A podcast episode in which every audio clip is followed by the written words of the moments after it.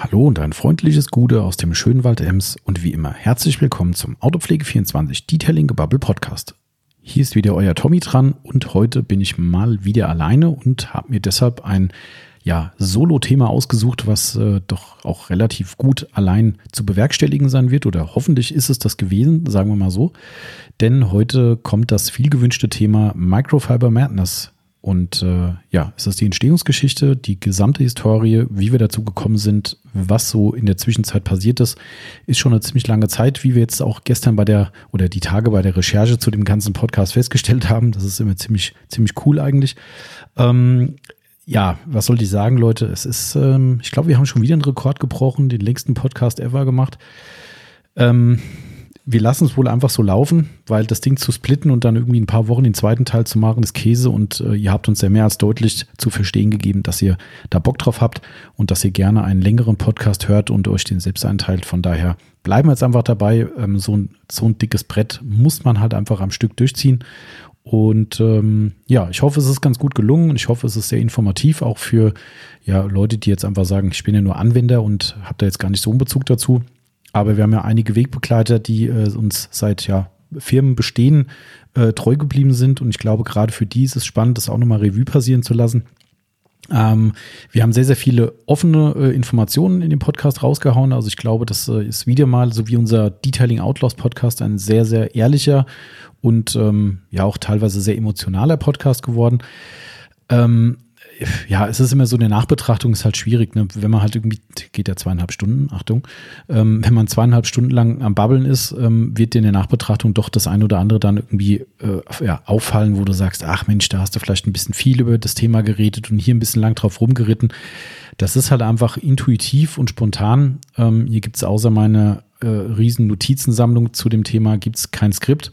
Ähm, daher sprudelt es dann einfach aus einem raus und ähm, ja, somit verzeiht mir, wenn da die eine oder andere Stelle ein bisschen arg ausgeschlachtet wird oder wir vielleicht zu lange auf irgendeiner Situation drauf rumreiten oder ich, Mann, ich kann nicht in der Wir-Form sprechen, das liegt nur an mir. Äh, ja, das ist halt wie es ist. Ähm, wie gesagt, im Nachhinein sind, sind mir auch so zwei, drei Sachen aufgefallen, wo ich gesagt hätte, okay, komm, hast du vielleicht ein bisschen übertrieben. Aber ich möchte nochmal ganz deutlich sagen, dieser Podcast ist, wie gesagt, sehr, sehr ehrlich, sehr transparent und äh, wirklich alles so, wie es hier passiert. Und ähm, soll jetzt nicht eine Selbstbeweihräucherung werden, auch wenn sich das teilweise möglicherweise so anhört, weil wir eben doch hier ein bisschen anders mit dem Thema arbeiten als andere, so sage ich jetzt einfach mal. Aber ähm, ja, ich hoffe, es kommt richtig an bei euch und äh, wird richtig aufgefasst. Bevor ich mich noch um Kopf und Kragen hier rede, würde ich sagen, nach dem Intro könnt ihr euch selbst davon überzeugen und ich wünsche euch schon mal viel Spaß.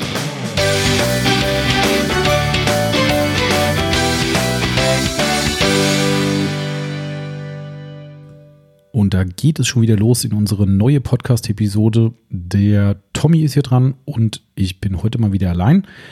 Das hat äh, damit zu tun, dass der Timo im Urlaub ist und dass es heute ein Thema gibt, wo mutmaßlich ich am meisten dazu zu sagen habe hier im Haus. Und ähm, also nicht, dass der Timo da gar nichts zu sagen könnte, aber es geht heute um die Entstehungsgeschichte von Microfiber Madness. Ja, wer es noch nicht weiß, der wird es jetzt wissen. Das ist eine Marke von uns. Also die Mikrofasertücher die Mikrofasermarke Microfiber Madness stammt von uns selbst, ist unsere Hausmarke, wenn man so will, die wir entsprechend etabliert haben seit vielen Jahren. Darum wird es heute gehen. Und ähm, ja, es ist sehr, sehr oft gefragt worden, wann wir denn mal einen Podcast darüber machen. Ihr hört vielleicht auch an meiner etwas Räusperstimme, dass ich ein bisschen nervös bin. Kommt selten vor beim Podcast, aber bei den Solo-Podcasts ist eh alles noch ein bisschen anders. Und das Thema ist natürlich ja, es ist ein Brocken. Hier liegen sage und schreibe, haltet euch fest, drei DIN A4 Blätter vor mir mit chronologischer Reihenfolge über unsere Historie. Fand ich dazu mal ziemlich cool eigentlich, um da mal eine kleine Zeitreise zurückzumachen. Ähm, dementsprechend habe ich mir die gesamte Nummer hier auch chronologisch aufgeschrieben. Das wird so sein, dass ich das nach Jahren durchgehe, einfach was so passiert ist, wie sich das entwickelt hat und so weiter. Einfach mal so, ja, die letzten Jahre Revue passieren lassen wie gesagt, war für mich auch ziemlich cool, ähm, weil manche Sachen muss man dann doch mal etwas genauer recherchieren. Das ist dann immer ganz witzig, wenn du da irgendwie am Rechner sitzt und mal alte Bilder nachguckst oder sogar Timestamps ähm, ähm, im Foto nachguckst, um rauszufinden, wann ist denn das Bild aufgenommen, war das wirklich in dem Jahr oder dies oder jenes. Also ist echt ganz spannend auch für uns gewesen und so ein Blick zurück schadet nie. Ich bin eh so ein Typ, der ja, wie sage ich immer, man, man muss sich auch mal erden oder immer wieder mal erden. Das ist so mein, mein Lieblingsspruch dabei, dass man nie vergisst, wo man herkommt. Und ähm, das betrifft Autopflege 24 gleichermaßen, ähm, dass wir als Garagenfirma mit einem Schrank angefangen haben. Gibt es ja auch eine Story dazu. Ach nee, die gibt es noch gar nicht, fällt mir gerade ein. Stimmt, das ist auch der, der zweite Most Wanted Podcast, äh, der immer wieder genannt wird. Macht doch mal was zur Entstehung von Autopflege 24. Stimmt, fällt mir gerade ein. Der ist auch noch auf der Agenda, aber da soll bitte der Timo mit am Start sein, weil so ein kleiner Sidekick bei so einem ja noch längeren Thema, 16 Jahre oder so sind es jetzt, glaube ich, oder 17 sogar schon, weiß der Kuckuck. Ähm, das ganz allein durchzuprügeln ist dann doch ein bisschen heavy. aber naja, viel weniger wird es heute auch nicht werden. Ähm, ja, äh, lange Rede, kurzer Sinn. Ich fange gleich auch an. Keine Sorge, denn es wird ziemlich lang werden heute. Also stellt euch auf einen, einen längeren Podcast ein und äh, teilt ihn euch selbst ein, denn ich werde ihn mutmaßlich nicht teilen. Ich guck mal, vielleicht, vielleicht auch nicht. We will see. Ähm, Klassiker zum, zum Anfang natürlich. Äh, Achtung, Achtung, es ist ein Werbepodcast, denn diese Marke oder Marken, die wir heute hier nennen werden, sind natürlich ja äh, werbliche Erwähnungen, wenn man so will, weil wir selbst damit unser Geld verdienen. Daher kennzeichnen wir diesen Podcast als Werbung. Ähm, ja, da es unsere eigene Marke ist, ist es auch wahrscheinlich nicht ganz so verwunderlich, aber nichtsdestotrotz, Ordnung muss sein. Achtung, Achtung, Hashtag Werbung. Genau, also wir starten jetzt einfach mal rein und ich gucke mal, wie ich das ganze Ding über die, über die äh, Runden bekomme. Ähm, ich musste immer so ein bisschen zu meinem Spickzettel schielen, weil das ist jetzt immer so ein bisschen Multitasking, bin ich nicht gerade der Beste drin. Aber wir kriegen es hin. Und ich bin gespannt, was ihr sagt und wie es euch gefallen hat. Also somit jetzt schon mal vorab. Leute, haut uns bitte, bitte mal ein Feedback dazu rein, ähm, ob euch so ein doch ziemlich ja, umfassendes Thema auch gefällt oder ob ihr sagt, stinke langweilig. Dürft ihr gerne eure ehrliche Meinung äußern, wie immer. Ich hoffe, es wird euch gefallen. So, wir müssen ein bisschen zurückgehen. Es ist tatsächlich äh, ja schon lange, lange äh, her, äh, 2008, um genau zu sein, ist der Startschuss für Microfiber Madness gewesen. Das ist äh, für mich selbst so ein Ding, wo ich gestern oder vorgestern, wo ich die Vorbereitung hier angefangen habe, äh, da gesessen habe, gedacht, what? Zu lange schon? Ja, das ist, äh, das ist schon lang. Also es sind jetzt quasi 12 bzw. 13 Jahre, je nachdem, wie man rechnet oder wenn man rechnen kann, was ich nicht kann. Ähm, also sagen wir mal zwölf Jahre lang gibt es uns hier schon. 2008 ist die Idee entstanden, eine eigene Tuchmarke beziehungsweise auch Fertigung auf die Beine zu stellen, weil wir damals einfach für uns gesagt haben, wir waren ja da schon in der Autopflegeszene tätig, also wie gesagt, Autopflege 24 seit, sagen wir mal, rund 16 Jahren schon am Start. Dementsprechend hatten wir da durchaus auch schon mit Mikrofasermaterial zu tun. Und es gab einfach zu dieser Zeit damals nur, also aus heutiger Sicht würde ich sagen, eigentlich nur Durchschnittsware. Ähm, so wirklich so 0815 Teile. Wer sie noch kennt, Maguire Supreme Shine Mikrofasertuch, das ist so ein Ding, das ist auch, glaube ich, fast nicht tot zu kriegen gewesen. Ich meine, die gibt es sogar immer noch. Wir haben sie irgendwann ausgelistet, weil es irgendwann eine nicht mehr tragbare Qualitätsschwankung drin war. Ähm, also bei Autopflege 24, ne, nur mal so als Hinweis. Microfiber Madness hat die nicht ausgelistet. Ähm, das waren wirklich so Standard-Poliertücher, die ne, irgendwie nicht Fisch, nicht Fleisch waren. Und ähm, ansonsten gab es halt viele andere dieser Sorte. Ähm, wer es noch vielleicht weiß, McGuire's hat früher die Tücher in Rollen verschickt. Also sie wurden zusammengerollt, dann kam so eine Pappbanderole drumherum und das war dann die Verpackung von den äh, Supreme Scheintüchern. Ähm, aber dann gab es dann irgendwann den Punkt, wo so langsam so diese Flauschi-Tücher-Geschichte losging. Die einen oder anderen werden es äh, nostalgisch sich noch darin, dran erinnern. Das war das Prima Monster Fluffy als Beispiel. Ein weißes Tuch, ähm, sehr, sehr dick, doppelt genäht. Ähm, hatte, äh, hatte einen Rand, definitiv, es war abgenäht am Rand.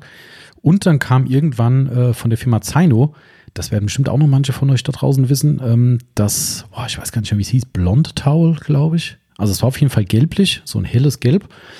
Und das war super schön weich. Ich weiß gar nicht mehr die Grammatur. Damals hat auch ganz ehrlich sich keine Sau drum geschert, wie viel Gramm so ein Tuch hatte. Also Flächengewicht, ne?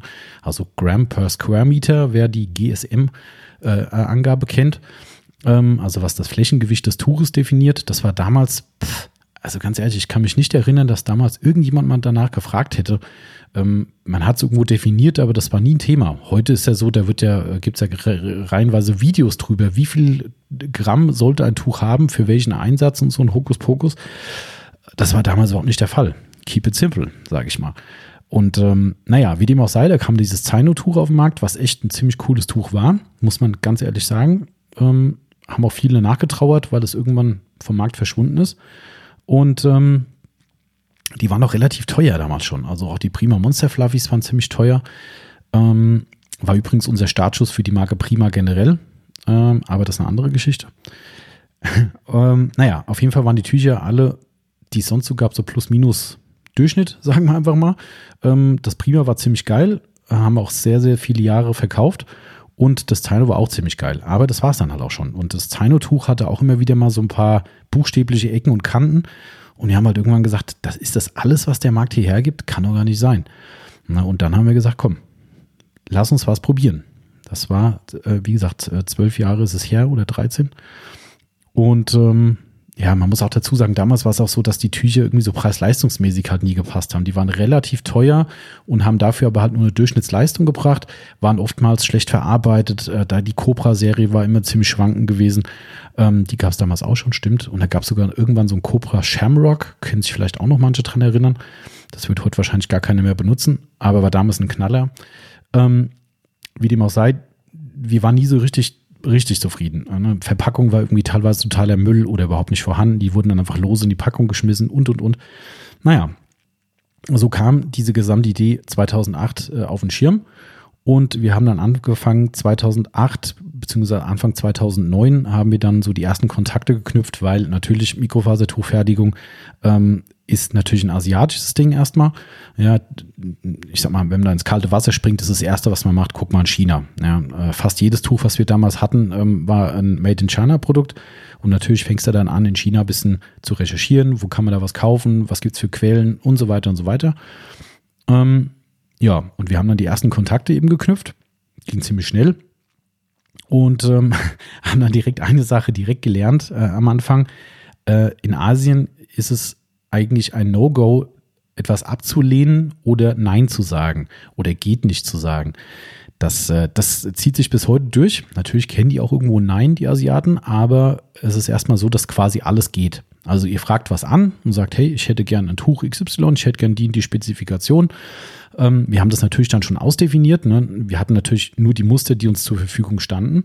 Ja, wir sind jetzt nicht hingegangen und haben äh, damals schon gesagt, äh, also damals nicht gesagt, äh, schickt uns mal, was ihr so am Start habt und wir gucken, ob es passt. Nö, das äh, von der Stange kaufen war noch nie unser Ding. Und somit haben wir spezifiziert und haben gesagt, was so ein Tuch können muss, wie es aussehen muss und so weiter. Und dann hat der Werte Chinese X oder mehrere Chinesen dann gesagt, ja klar, können wir, ähm, bemustern wir. Da muss natürlich auch Geld für bezahlt werden. Dann zahlst du für ein Muster so und so viel Dollar. Ähm, alles noch nicht so das Big Drama. Und ähm, ja, und irgendwann kommen dann die Muster. Dann kriegst du die erste Charge und denkst du, oh nee, das war gar nichts. Dann sagst du, mach lieber so, mach lieber so. Und irgendwann kommen dann so ganz langsam diese verdeckten geht gar nicht Äußerungen, so sage ich jetzt mal. Ähm, und ähm, tatsächlich war, ich habe es mir so schön auch aufgeschrieben, es gab ein rotes Tuch, was die Entscheidung gegen China dann äh, gefällt hat. Äh, oder China wurde auch zum roten Tuch dadurch. Ähm, wir hatten ein wir waren eigentlich schon ziemlich nah dran. Also hatten eine reine Stoffmaterialprobe äh, äh bekommen und haben dann dem äh, Lieferanten, dem potenziellen gesagt, okay, pass auf, das Tuch ist mega gut. Also das Material, das war echt geil. Also ich habe sowas bis heute, ehrlich gesagt, im Mikrofaserbereich nicht mehr gesehen. Ich weiß gar nicht, ob es noch existiert. Wir haben so ein geiles Archiv hier im Haus. Ähm, da ist alles drin, Wettbewerbsprodukte, Muster, Stoffmuster, alles, was ihr euch vorstellen könnt. Das ist viel zu viel mittlerweile. Das, das ist eigentlich ein ganzer Raum für sich. Wenn es nicht in so einem großen Raum, in einem großen Schrank oder Regal drin stehen würde, wäre es ein extra Raum. Ähm, müsste ich mal gucken, ob das noch da ist. Immer ganz spannend. Naja, jedenfalls kam dieses äh, rote Tuch dann und wir haben gesagt, hey Leute, so ist geil, lass uns machen. Und ähm, dann haben sie es finalisiert. Dann kommt dieses Tuch bei uns an. Das weiß ich noch ganz genau. Es war einseitig. Also es war eine Seite ein richtig geiles Flauschi-Tuch und auf der anderen Seite war nix. Also es war einfach nix. Also es war wie, mir fällt gerade nicht an, wie die Unterseite vom Fußabtreter oder so. Dann habe ich gesagt, äh, nee, das äh, war nicht so das, was ich will. Ich hätte gern ein doppelseitiges Tuch, was beide Seiten gleich hat. Und dann kam irgendwann das Nein. Was vorher wohlgemerkt klar definiert war. Ne? Also wir haben immer gesagt, das und das muss es können und so muss es sein. Und es war alles kein Problem. Und dann hatten wir das Muster im Haus und wir haben gesagt, jetzt so machen, so wie gefordert. Und dann hieß es, schicken wir euch und dann kommt das Muster und das ist nicht so. Und du sagst, das kann nicht sein, Leute. Und dann war hin und her und hin und her und das Ende vom Lied war, nein, der werte Chinese, der der potenzielle äh, Lieferant von uns geworden wäre, der sagte dann, nö, das kann er gar nicht. Hm, stehst du da wie ein bunter Hund und sagst Dankeschön, auf Wiedersehen. Na, und ehrlich gesagt, wir hatten dann auch keinen Bock mehr. Also wir haben natürlich auch ein bisschen andere Kontakte im, im, im Geschäftsbereich mit Firmen und, und Bekannten, die auch in Asien äh, andere Dinge machen und ähm, haben natürlich auch da ein bisschen Infos gekriegt. Und im Prinzip war es halt so, eigentlich ist es überall das Gleiche. Ja, in, in China ist es ganz gravierend das Problem, in Korea wird es besser, aber halt auch nur besser. Ja, wie dem auch sei, ähm, wir sind dann direkt den nächsten Schritt gegangen, haben gesagt, okay, dann äh, ja, probieren wir doch mal Korea, weil China habe ich keinen Bock mehr gehabt. Und ähm, auch da ging es hin und her natürlich, ne, auch wieder spezifiziert, Muster rübergeschickt von unseren existierenden Tüchern, gesagt, was wir da gerne anders hätten, wie wir es gerne besser haben wollen und so weiter und so fort. Das gleiche Thema wieder. Also das zog sich natürlich auch wie Kaugummi. Ähm, also es war wirklich zwischen 2008 und 2009. Und ähm, irgendwann waren wir aber wirklich dann so weit, dass wir gesagt haben, hey, das hat jetzt endlich mal Hand und Fuß, mit denen wollen wir zusammenarbeiten. Ja, und dann ähm, ist es ja so, ne, man hat ja zwei Möglichkeiten. Also der, der, der Profi sagt, flieg nach Asien und checke die Unternehmen selbst. ja, also davon abgesehen, dass ich da irgendwie damals auch noch meine Berührungsängste hatte und gesagt habe, äh, ne, kleinen Tommy nach Asien fliegen und jetzt Firmen checken, öh, Hilfe, ich muss weg, äh, habe ich dann halt auch überlegt, ja, was machst du jetzt, ja? Äh, die ganze Nummer, die, die kam dann natürlich dann zu einer Bestellung irgendwann und äh, wir haben gesagt, was tun wir? Was tun wir, was tun wir? Naja, äh, erstmal was so, das vielleicht auch noch erzählt, also ist es eine relativ lange Prozedur gewesen, weil auch da war es halt so, jedes Muster war, ja, das war so okay, dann war wieder was falsch verstanden worden, dann wurde wieder was anders gemacht, als wie es gefordert war und, und, und. Das war auch wirklich ein Hin und ein Her. Also wirklich anstrengend. Ähm, aber wir wollten halt nichts kaufen, was halt von der Stange kam. Und das war das Problem. Darum hat es auch wieder gedauert. Ne? Da musste es wieder anders ausgerüstet werden, das Tuch und, und naja am Ende stand halt dann der Auftrag. Und äh, ich habe halt gesagt, okay, bevor wir da jetzt irgendwie Steine ins Paket gelegt bekommen, das ist ja so der Klassiker, den man aus den Horror-Stories kennt, äh, irgendwo, in, äh, irgendwo in der Welt was für teuer Geld bestellt und dann kommt das Paket und du machst es auf und es liegen halt Steine drin, statt den Handys oder was auch immer, was du da bestellt hast. Ähm, habe ich gesagt, nee, das ist mir zu heiß. Man, würde ich heute noch sehr, sehr skeptisch sein. Äh, ich sage es mal, ohne es arrogant zu meinen, das waren damals kleinere Summen. Das waren damals irgendwie 16.000 äh, Euro um die Kante rum. Das ist natürlich für damalige Verhältnisse viel Geld gewesen. Ähm, ist für heute auch noch viel Geld, um das hier nicht in den falschen Hals zu bekommen. Aber ähm, ich sag mal, heute ist es so, dass man weiß, über welche Beträge wir reden, wenn wir Bestellungen machen. Ähm, damals war das halt ein echt ein Riesenschritt für uns und dann zuckst du halt schon zusammen. Naja, und dann haben wir dann gesagt, was machen wir denn jetzt? Und äh, ewig hin und her und rumrecherchiert, was kann man tun? Und siehe da, es gibt Institute, die darauf spezialisiert sind, vor Ort A, Firmenüberprüfungen zu machen, ähm, dass du eben nicht die besagten Steine bekommst oder zumindest mit großer Wahrscheinlichkeit nicht. Ähm, und im weiteren Verlauf, da kommen wir gleich noch dazu, auch äh, Prüfungen der Materialien vornimmt, wenn du halt da drüben irgendwie was fertig ist. Also quasi wie eine QS, eine Qualitätssicherung, die vor Ort eben in deinem Auftrag für dich arbeitet und Dinge prüft. Na, in dem Fall war die erste Prüfung eben, bitte checkt mir, ob dieses Unternehmen wirklich existiert. Ähm, Handelsregister, tralala, vor Ort gucken, ob die Firma da ist, ähm, Firmenbesichtigung machen auch und so Sachen. Natürlich hat das auch eine Menge Kohle gekostet, aber wäre im Vergleich zu einem 16.000 äh, Euro Totalverlust, äh, war es dann doch billig.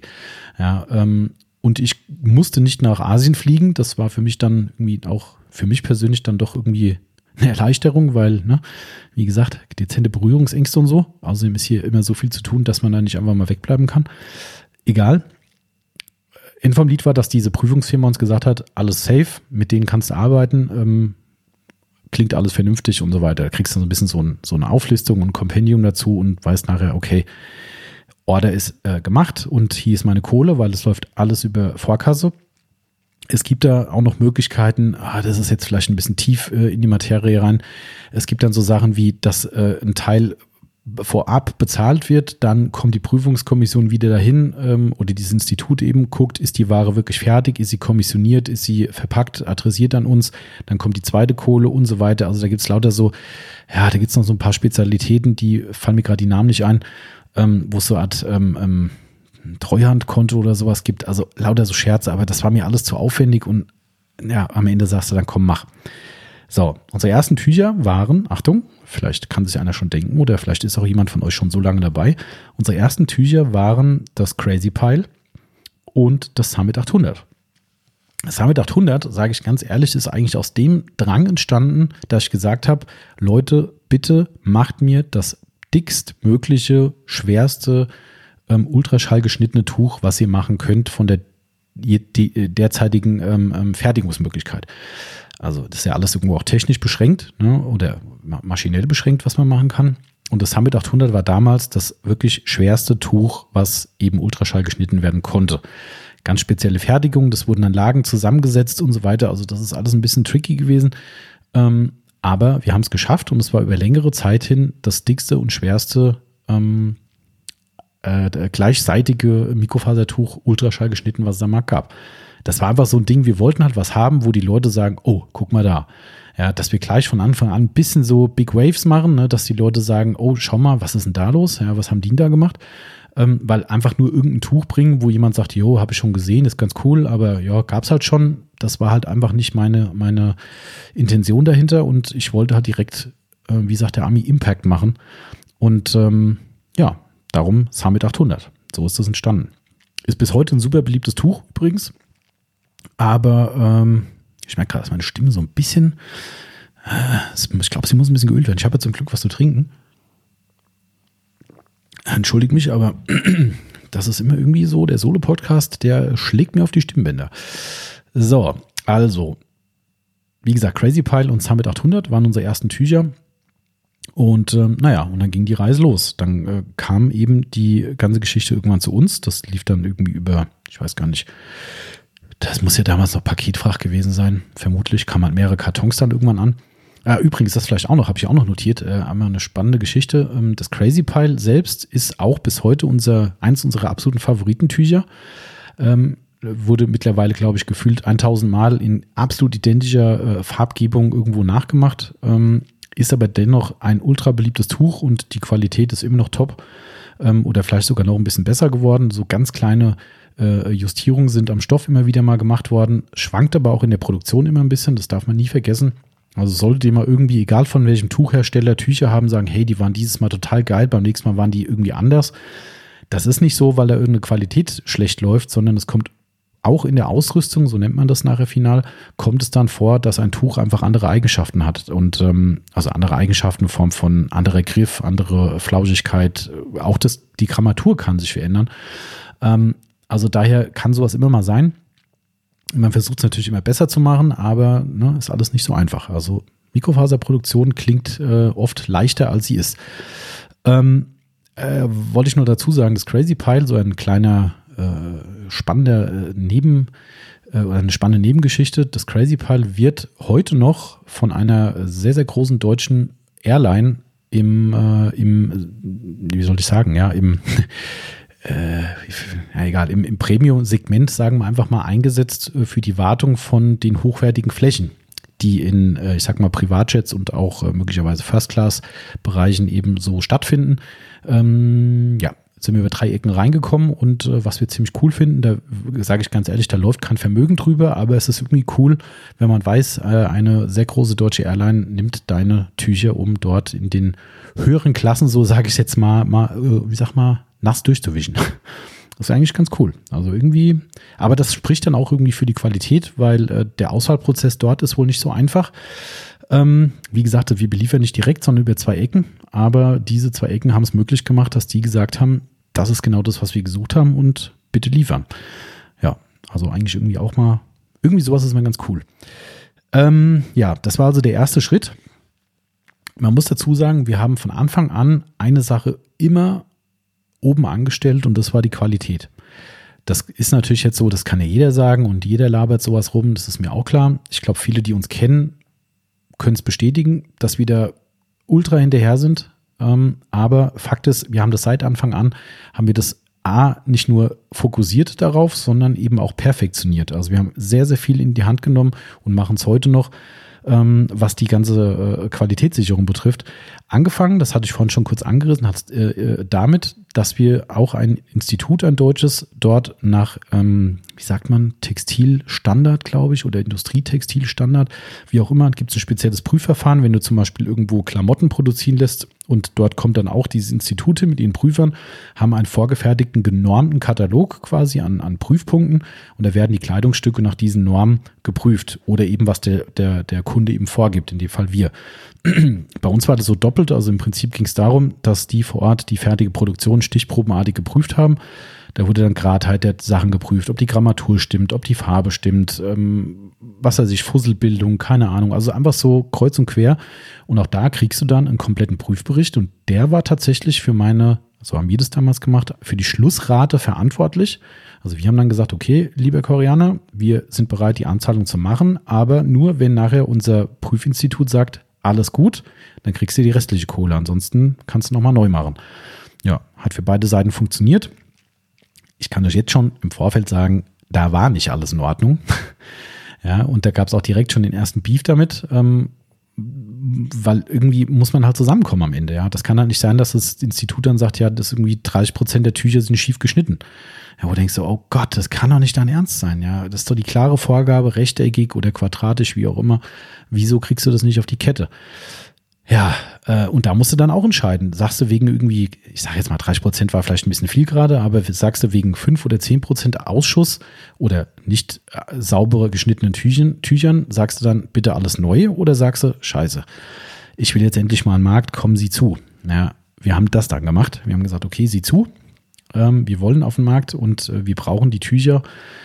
Also haben wir aus der Not eine Tugend gemacht und haben auch da schon angefangen, hier in Deutschland jedes einzelne Tuch in die Hand zu nehmen und zu überprüfen. Also wirklich jedes. Das ist ein Versprechen, was ich geben kann und was nicht gelogen ist. Ähm, es wird jedes Tuch handkontrolliert bei uns. Ähm, mittlerweile haben wir extra Leute eingestellt dafür hier bei uns am Standort, die genau das machen, die jedes Produkt prüfen der Hintergrund dazu ist auch noch, dass wir ähm, mittlerweile, wir hatten es am Anfang gemacht, total dämlich eigentlich. Ähm, wir haben in Korea direkt die Sachen schon verpacken lassen, zumindest die Beutel dafür. Auch das ein Punkt. Wir haben schon immer diese Reißverschlussbeutel gemacht, weil wir keinen Bock auf diese Selbstklebe-Kacke äh, da hatten, weil das ist irgendwie für mich der Inbegriff des Billigen. Ähm, und da wir eben uns im Premium-Sektor bewegen, musste auch ein Premium-Zipper-Beutel her, den ihr auch gerne wiederverwenden könnt oder andere Sachen reinpacken könnt. Machen übrigens immer noch viele Leute. Ähm, da haben wir die Dinge verpacken lassen vor Ort und haben sie dann hierher geholt und haben jeden Beutel wieder aufgemacht und haben die Dinge rausgeholt und kontrolliert. Und irgendwann greifst du dir mal selbst ans Hirn und denkst so, bist du Jeck? Ja, was machst du da? Ja, und äh, das war dann der Punkt, wo wir irgendwann sogar Beutel getrennt bekommen haben. Ja, das sind Sachen, die versteht der Koreaner nicht. Ne? Da sagst du dann bitte nicht verpacken. Da sagt er, hä? Ich sag mal, das kostet bei mir doch nur fiktive 1 Cent für, äh, wir es eintüten pro Tuch. Das bist du doch viel teurer in Deutschland. Da sag ich, ja klar bin ich teurer in Deutschland, das zu machen, aber ich muss deine Tücher wieder auspacken, weil du halt eben nicht alles perfekt machst. Ja, äh, lebe und lerne. Ne? Also so kam das dann halt, dass wir eben von Anfang an gesagt haben, wir checken alles auf Geradheit, äh, Verschmutzung, Schnittkanten, Nähte.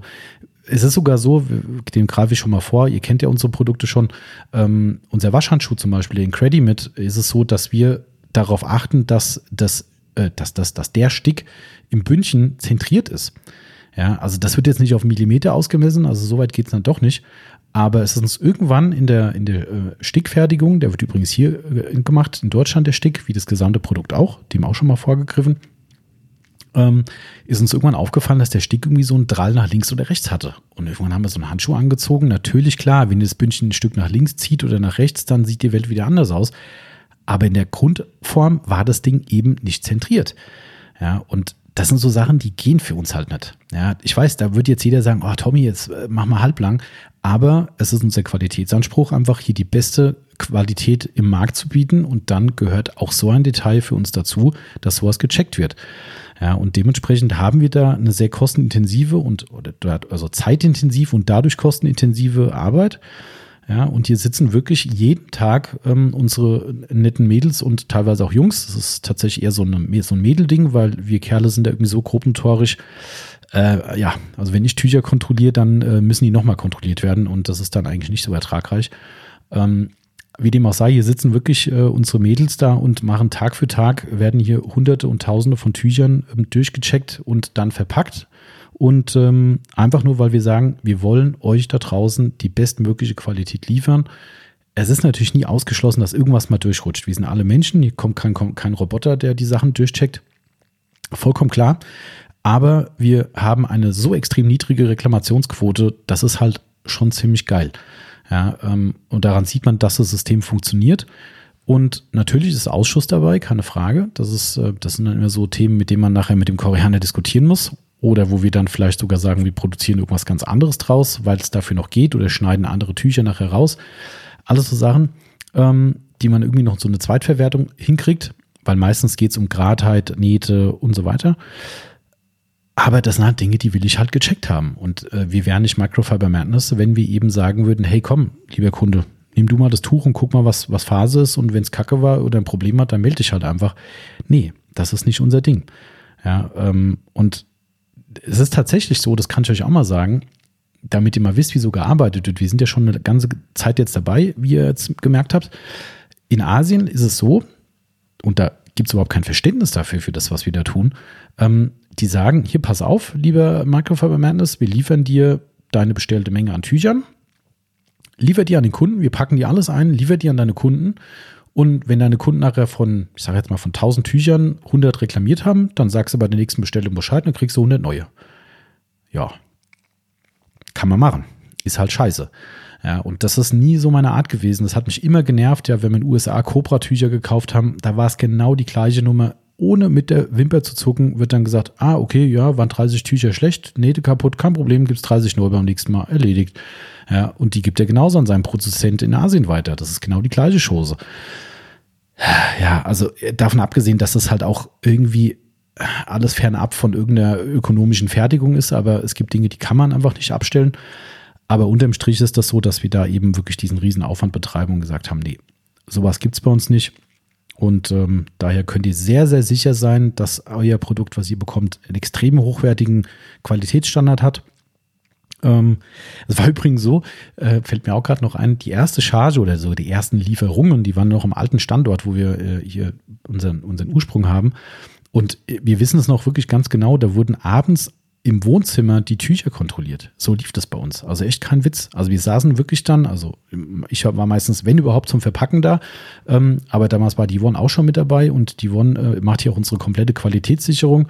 Ne, die hat da wirklich über die Hand drauf. Ähm, im, bei den ganz delikaten Tüchern ist sogar nur sie diejenige, die es kontrolliert.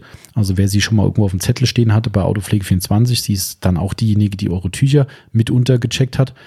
Ähm, ganz ehrlich, da, da, das war halt krass, ne? Da lag das Wohnzimmer anschlagvoll mit einem Berg an Tüchern oder kistenweise und, und, und Einleger und, genau, machen wir auch noch, ne? Kommen wir auch noch dazu. Ähm, lag alles voll und da wurde halt bis in die Nacht rein wurden Tücher kontrolliert. Einfach, weil du hattest keine Möglichkeit. Du wolltest jedes Tuch anfassen, du wolltest sehen, dass alles okay ist und und den Vergleich könnt ihr halt auch mal machen. Ne? Das sind halt so Dinge, die einfach den Unterschied ausmachen. Und das ist vielleicht auch mal hier dieser Podcast die Chance, euch zu sagen, warum kosten wir denn halt mehr als ich sage jetzt mal ein Alibaba-Tuch oder ein, Amazon-Tuch oder sonst irgendwas.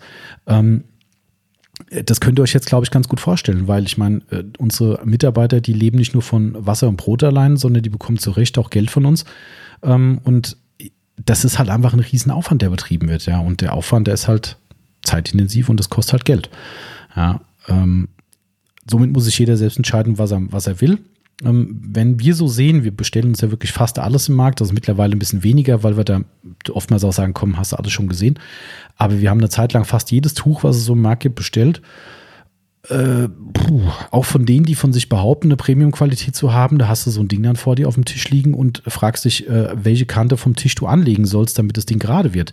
Weil, also, äh, ist es extrem schwer, ein Tuch Kerzen gerade zu machen, sage ich auch ganz ehrlich. Auch unsere sind nicht immer 100% gerade, aber zwischen ähm, Banane und Bogenlampe und nicht ganz rechteckig, äh, das sind halt Welten. Ja, und das sind halt so Dinge, die gibt es halt einfach nicht. Ne? Das ist, das ist einfach der Unterschied. Ja, die, das Stichwort mit den, mit den Einlegern kann man auch nochmal sagen. Auch da haben wir von Anfang an den Fokus drauf gehabt, weil wir wollten keine Blanko äh, Beutel haben, wo man einfach weiß, was drin ist oder ahnt, was drin ist, sondern wir wollten für jedes Tuch am besten noch farblich identifizierbar, ne, auch für uns für den Versand ganz schön. ähm, einen schönen Einleger reinhaben, wollten eine Pflegeanleitung drauf haben in, in zwei Sprachen, also Deutsch und Englisch. Ähm, und es sollte klipp und klar sein, was es für ein Tuch ist, worauf man achten muss und so weiter. Steht auf jedem Tuch drauf, wo es hergestellt wird. Auch da alles transparent, komme ich gleich auch noch dazu. Ähm, das sind so Sachen gewesen, die haben wir von Anfang an halt forciert und äh, haben gesagt, das muss Hand und Fuß haben. Ja, und das hat jahrelang haben das andere nicht gemacht und irgendwann siehst du dann, ach, der macht das jetzt auch, der macht das jetzt auch. Also auch da haben wir schon gewisse Trends gesetzt. Das war immer schon ganz lustig. Ähm, ja, also wie gesagt, das ist so das Thema mit der, mit der Qualität vielleicht auch nochmal angerissen. Ähm, so, und das nahm dann natürlich seinen Lauf. Natürlich gehört dann auch dazu, dass wir 2009 unsere Marke ähm, uns ausdenken mussten. auch eine lustige Geschichte. Auch das, es gibt so Dinge, die, die, die vergisst man einfach nicht. Ähm, beim Zähneputzen ist mir, ist mir Microfiber Madness eingefallen. Das ist kein Spaß. Also wirklich, du überlegst tagelang, wie kannst du deiner, äh, deinem Kind einen Namen geben und dir fällt einfach nichts ein. Dir fällt nur Bullshit ein oder du fängst dann irgendwann an, Tabellen zu machen, wo du so kreuz und quer Wortkombinationen anfängst zu machen, wo du denkst, okay, das hat mit, was ist Flauschigkeit zu tun, mit Weichheit, mit Mikrofaser, mit diesem und jenem. Du kommst aber nicht zum Ziel. Du, du hast immer wieder was vor dir, denkst, ah, das ist ganz okay. Ja, und dann musst du natürlich auch im Markenamt nachgucken und sagst so, oh shit, gibt's schon. Ist schon eine eingetragene Marke. Denkst du, oh nein, ey, da hast du ewig rumgemacht und hast endlich einen geilen Namen ja gut, war halt jemand schon so schlau und hat einen geilen Namen registriert. Und wieder auf Null. Naja, und dann musst du ja nur die Zähne morgens, morgens putzen oder abends, das kann ich nicht mehr genau sagen, das ist nicht überliefert. Und beim Zähneputzen denke ich Microfiber Madness. Boom. Ja, und da war der Name geboren, so ging's. Und dann äh, ging es auch relativ schnell. Ähm, da musst du dich natürlich dann auch damit befassen, dass man Dinge einträgt, also Markenschutzrechte äh, machst in, in zumindest relevanten Ländern. Für USA haben wir einen Markenschutz ähm, und für Europa auch und für Deutschland auch. Ähm, und natürlich gehört zu einem tollen Namen auch ein tolles Logo. Da wir da schon sehr lange mit ähm, einer guten, nein, das ist, ach Quatsch, das stimmt auch nicht. Seitdem arbeiten wir lange mit einer äh, sehr, sehr tollen Grafikerin zusammen, ähm, die damals über auch über zwei Ecken ähm, uns zugetragen wurde, ähm, auch eher durch Zufall. Und ähm, dann haben wir gedacht, naja, fragen wir einfach mal. Und es ist bis heute ein mega, mega äh, Geschäftskontakt. Ähm, die macht wirklich alles für uns. Also Detailing, Outlaw, Styling, äh, Website Styling, äh, Logo, Autopflege 24 und, und, und, die Klamotten, was weiß ich. Alles läuft aus der, aus der Feder. Ähm, naja, und der erste Schuss von ihr war tatsächlich das, das, das Madness-Logo zu machen. Und äh, auch das haben wir jetzt im Zuge der Recherche für diesen schönen Podcast äh, noch ein bisschen rausgefischt und haben uns die alten Entwürfe angeguckt. Ähm, ich werde sie wahrscheinlich nie posten, weil, ähm, weil das, äh, ja, du weißt halt nie, was damit passiert, ob das jemand irgendwo anderweitig dann irgendwie sich äh, zu, zunutze macht.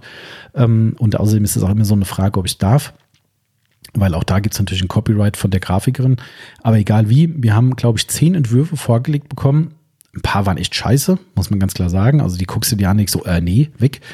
Aber es waren auch von zehn, waren vielleicht, vielleicht waren es nur acht, ich weiß nicht, egal. Waren vielleicht fünf dabei, wo du sagst, ah, eigentlich ganz geil. Machst das nächste, oh, eigentlich auch ganz geil. Das ist immer so ein Big Drama, ne? Wenn du dann mehrere Ideen hast, wenn du zwei Stück hast, sagst du, der ist scheiße, der ist cool. So. Bei der ist es so, wenn wir mit der zusammenarbeiten, ähm, sie sagt, nee, sie hatte keinen Bock drauf, sie will mir doch ein paar mehr hinlegen und hin und her.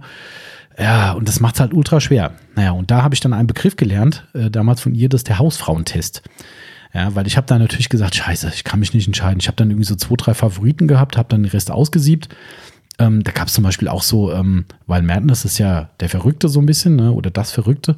Äh, da gab es so ein Bild mit so einem Professor. Das, das, war, das ist so ein geiles Bild gewesen. Das ist halt so ein, so ein richtig verwirrter Professor, der dann irgendwie das, so ein Tuch in der Hand hat, beziehungsweise hinter den MM-Buchstaben so rausguckt. Super cooles Ding. Aber auch irgendwie da, nee, weißt du nicht. Und naja, ich habe dann den Hausfrauentest gemacht, unbewusst, und habe äh, Freunde und Bekannte und Familie gefragt und habe denen die finalen Entwürfe hingelegt oder geschickt, wie auch immer, und habe gesagt, haut mal rein, was findet ihr am besten? Und jetzt ratet mal, was rauskam. Also es gibt da so einen Spruch, ne, äh, mit zwei Stühle, zwei Stühle eine Meinung. Ähm, da war es so, zwei Stühle, zwei Meinungen. Also im Prinzip hat jeder was anderes gesagt. Ähm, und tatsächlich das jetzige Logo haben fast alle abgelehnt. Also alle haben gesagt, nee, irgendwie zu aggressiv oder zu aufdringlich oder was weiß ich. Also ich kann es gar nicht mehr sagen, was da für Gründe waren. Naja, und habe ich meiner lieben Grafikerin dann genau das mitgeteilt, habe gesagt, du, äh, ich habe den, ich habe mal den Test gemacht, ich habe mal Leute gefragt und so weiter. Ähm, und ah, die sagen das und der eine sagt das und das gefällt dem besser und hin und her.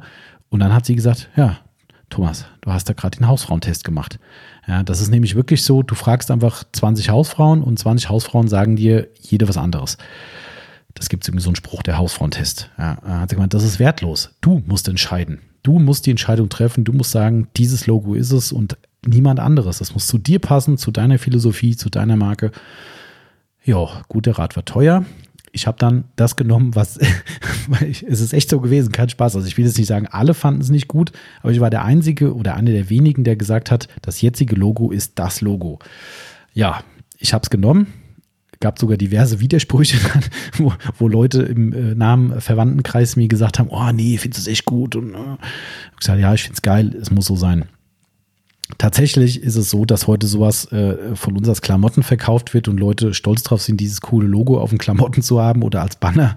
Ich muss gerade ein bisschen lachen dabei, weil es echt so cool ist, wenn du halt wirklich sagst, nee, komm, scheiß drauf. Ja, ich mache mein Ding und höre nicht auf andere in dem Moment ich finde es gut und Ende der Geschichte.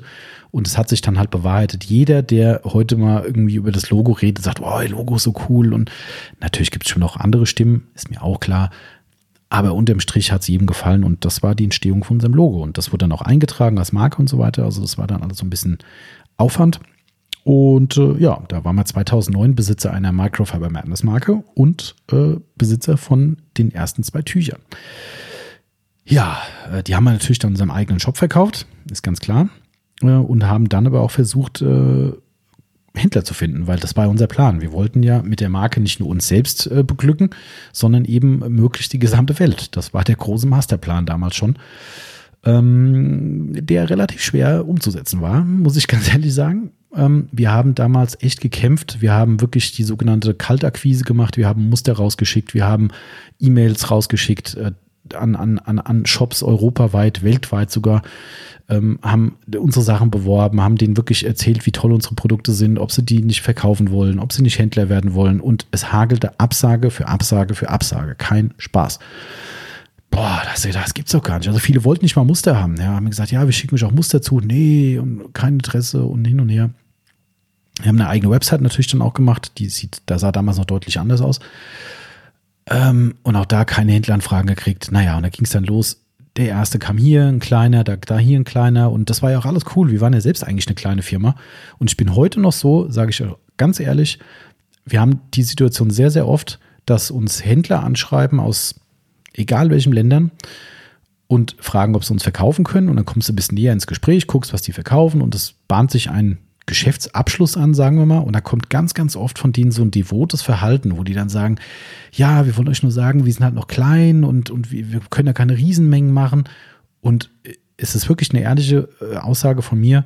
Ich respektiere jeden, egal wie groß er ist. Im Gegenteil, es ist sogar so, dass ich die Kleinen fast forciere und, und sage, hey, wir waren auch mal klein. Ich habe meine Wurzeln nicht vergessen. Ich war dankbar, wer mir damals Ware geliefert hat. Und ich bin äh, dankbar, wenn ihr unsere Sachen verkauft und mit uns wächst. Das sind, das sind meistens Leute, die eher hinter der Marke stehen und hinter den, hinter den Produkten als irgendein so riesen XXL Online-Shop, der einfach sagt, hey geil, Hauptsache ich habe die Marke, raus damit. Ja, ähm, und diese Philosophie haben wir bis heute behalten und es ist monetär sicherlich alles ein bisschen dämlich, was ich da mache, ähm, weil wir das auch relativ exklusiv halten und eben nicht die Länder überfluten mit, mit Händler für Händler für Händler. Aber dadurch bleibt die Qualität hoch. Die Leute stehen mehr hinter den Produkten. Es ist was Besonderes, mit unseren Produkten zu arbeiten und auch als Händler die zu verkaufen. Und das ist halt der Grund, wo wir äh, einfach anders sind als andere oder anders als anderen, wie die Hessen sagen würden. Ähm, ja, aber das war halt alles ein ziemlich zähes Spiel, sage ich mal, aber es wurde und wurde immer mehr. Ähm, so, es wurde dann so viel, dass wir dann tatsächlich in, wie war das denn? Ich weiß jetzt gar nicht die chronologische Reihenfolge. Ähm, ich glaube, 2011 hat dann ist dann das eingetreten, was damals, Achtung, die alten Hasen unter euch können sich gerne mal dran erinnern, ob sie es noch kennen.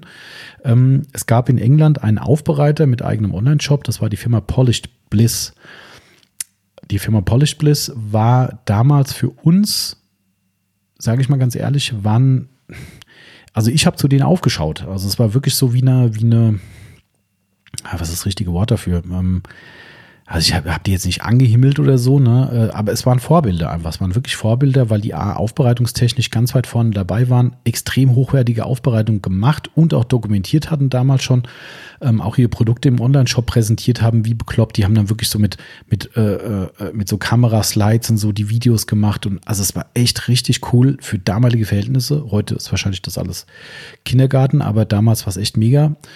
Und wie gesagt, ich habe halt echt zu denen aufgeschaut und habe gesagt, das wäre was, wenn die vom Polish Bliss, da hat jeder zu denen aufgeschaut. Jeder hat gesagt, guck mal hier, was die wieder geile Sachen gemacht haben, was die verkaufen hat, Hand und Fuß, auch sehr selektiert alles. Und ich habe gesagt, komm, die musst du kriegen. Ich schwör's euch, ich bin irre geworden. Also entweder am Anfang wurden die E-Mails gar nicht beantwortet. Und irgendwann kam 2011 eine E-Mail von denen, wo drin stand, ähm, ja, wir würden gerne eure Sachen verkaufen, ähm, wir sind sehr interessiert, könnt ihr uns mal bemustern. Der, ich glaube, Rich hieß der damals, der Aufbereiter von denen. Ähm, der Rich würde die Sachen gerne mal testen, ähm, schickt er mal was rüber. Okay, habe ich gesagt, boah, Polish Bliss, Polish Bliss. Ja, okay, haben wir den äh, Muster rübergeschickt und ähm, dann kam nichts. Es kam gar nichts. Es kam wirklich 0,0 Reaktionen. Ich glaube, die Dame dort, die hieß Angela oder Andrea, ich weiß nicht mehr genau. Und die war mein einziger Kontakt. Ich hatte zu dem Rich damals überhaupt keinen Kontakt gehabt, sondern nur zu ihr. Die hat das dann abgewickelt. Ja, okay, da, du sitzt halt wie auf heißen Kohlen, ne, weil du denkst, ey, das ist deine Chance, das ist dein äh, favorisierter Händler in England drüben. Mensch, wenn das was wird, ja, äh, es kam nichts. ich habe da mal nachgefragt, ja, bitte ein bisschen Geduld und er will die Sachen in Ruhe testen und so und denkst so, ey Leute, wir haben nur eine Handvoll Produkte, die sind jetzt seit einem Monat bei euch, was ist los? Ja, man wird da ein wenig ungeduldig und ich habe das Ding eigentlich schon abgeschrieben gehabt und auf einmal kam die Mail von, von ihm selbst, die Tücher sind sowas von überragend, die du uns hier rüber geschickt hast. Wir sind total begeistert in der Aufbereitung. Die sind so gut. Wir wollen unbedingt eure Sachen verkaufen. Und du sitzt dann am Rechner ne, als kleiner äh, Microfiber Madness Heini und du fällst fast rückwärts um. Kein, kein Spaß. Du denkst so, what? Polish Bliss will ich ja kaufen. Ja, also scheiß dir mal kurz in die Hose, ja. Ähm, äh, und du weißt gar nicht, ob es aus vor Respekt ist oder vor Begeisterung. Also es ist echt, echt, das, da fällt dir echt ein Stein vom Herz, weil du halt echt Schiss hast, dass irgendwann so eine Rückmeldung kommt, so, ey Leute, ganz ehrlich, ja, war ganz nett, aber so toll sind eure Sachen ja auch nicht. Boah, ohne Scheiß. Ich weiß das echt noch wie heute, wo die Mail kam und du denkst so, Gott sei Dank. Ja, das war der Startschuss mit Polish Bliss. Und ich sag's euch, wie es ist, das war der Startschuss für alles andere. Das, das, ich bin Ihnen so dankbar für diese Aufnahme. Es ist leider so, Polish Bliss ist nach meinem Kenntnisstand pleite. Ähm, sind wohl jetzt übernommen worden von irgendeiner Firma, aber auch da kommt nichts Halbes und Ganzes bei rum. Haben auch schon ewig keine Tücher mehr bestellt bei uns. Das war ein absolutes Grauen. Ich weiß nicht, was da am Schluss passiert ist, aber das ist eine komplett andere Story natürlich. Aber die, also ganz, ganz schlimm. Ähm, und äh, hat mich sehr, sehr getroffen, dass die da so, so abgeschmiert sind. Auf jeden Fall sind die, wie auch immer in welcher Konstellation, Geschichte. Aber bis dahin war es echt so, dass die Leute halt, wie gesagt, die als Vorbild hatten. Und es ist echt kein Witz. Mit dem Moment, wo dort Microfiber Madness drin war und auch entsprechend äh, forciert wurde, sind bei uns die Händleranfragen eingeschlagen, wie als gäbe es keinen Morgen mehr. True Story. Also echt richtig krass, wo wir dachten, was ist denn zur Hölle hier gerade los? Jeder wollte auf einmal unsere Tücher haben. Ja, ähm, da, da hat man natürlich auch mal gesehen, was die, was die Polish Bliss überhaupt für einen Ruf in der, in der Szene hatten. Ja, das muss man auch mal dann ganz klar hervorheben. Ähm, aber das hat uns quasi geadelt. Das muss man so sagen. Und da ging es halt wirklich los. Wir haben, wir haben tatsächlich heute ich habe jetzt mal geguckt, das sind, wenn ich zwei, drei Offline-Händler mal nicht mit einrechne, sind es noch ein paar mehr, aber wir haben Stand jetzt 50 Microfiber Madness-Händler. Ja, äh, alles schön handselektiert ähm, auf der gesamten Welt und es geht wirklich hier von äh, Australien über Korea bis USA rüber, natürlich Deutschland, England. Eigentlich, es gibt fast kein Land, was kein Microfiber Madness hat. Äh, das ist echt krass. Ich glaube, wir sind auf, echt auf allen Kontinenten vertreten. Wir waren mal in Südafrika, sind jetzt gerade wieder dran äh, an jemand Neuen. Da ist leider irgendwie ein bisschen in die Hose gegangen. Da haben wir auch einige Sachen erlebt. Wir hatten mal einen Händler in Australien. Man kann ja so ein bisschen aus dem, aus dem Nähkasten plaudern. Das steht übrigens nicht auf meinem Zettel.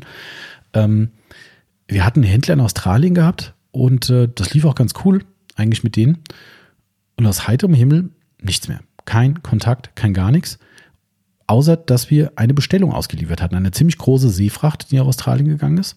Und irgendwann hat uns unser Spediteur angerufen und sagte, da steht eine Palette von euch im australischen Hafen und wird nicht abgeholt. haben gesagt, es gibt's doch gar nicht. Die Kohle ist bezahlt. Die haben, die haben, die, die haben, was weiß ich, wie viele Tausende von, von Dollar oder Euros halt dafür bezahlt. Äh, wieso holen die das nicht ab? Ja, dann habe ich denen eine E-Mail natürlich geschrieben. Keine Antwort. Habe ich gesagt, Leute, da fallen jetzt Lagerkosten an. Ähm, die fallen wohlgemerkt für euch an, weil das eine Ex-Works, also Abwerkssendung war. Ähm, äh, was geht hier ab? Ja, keine Antwort, nix. Ja, und es ging immer so weiter und ich habe dann irgendwann ein bisschen Detektiv gespielt, habe über soziale Medien dann den Typ rausgefunden, habe die, die äh, Kollegen von ihm rausgefunden, die, die Verwandtschaft rausgefunden, habe da überall mal kreuz und quer angefragt. Und irgendwo habe ich dann nur Kommentare gelesen, die darauf schließen lassen oder darauf geschlossen haben, dass der Typ in den Knast gewandert ist. Ja, also irgendwie sehr, sehr strange Geschichte. Es war halt wirklich so, dass der irgendwie wirklich von der Bildfläche weg war. Und es war aus den Aussagen halt zu nehmen, dass der äh, irgendwo im Bau eingefahren ist. Kein Wunder, dass er nichts abgeholt hat. Ich weiß gar nicht mehr, wie es dann ausgegangen ist. Sie haben dann irgendwo nochmal einen Kontakt mit der Familie gehabt und die haben dann irgendwie dann doch die Abholung organisiert. Es gab keinen Online-Shop mehr, es gab gar nichts mehr seitdem. Ähm, wir wissen bis heute nicht, wo die Ware gelandet ist. Es ist äh, auch ganz interessant. Aber äh, ja, das war so unser Australien-Effekt. Ähm, Mittlerweile haben wir wieder jemand Neues drüben, zwei sogar, glaube ich. Ähm, aber das war echt äh, strange damals. Also man, man, man, macht schon diverse Sachen mit. Im Übrigen haben wir auch, äh, auch das kann man mal erzählen, da sieht man wieder, wie doof ich bin. Ähm, wir haben ganz am Anfang schon, äh, weil jetzt zu anderen Tüchern, also jetzt im Laufe der Zeit erst gekommen sind, hatten wir Private Label Anfragen aus USA gehabt von einem sehr, sehr, sehr, sehr großen Anbieter. Vielleicht nicht der größte in Amerika, um direkt schon mal den Leuten zu sagen, nein, das ist nicht McGuire's gewesen. Ähm, mehr sage ich nicht.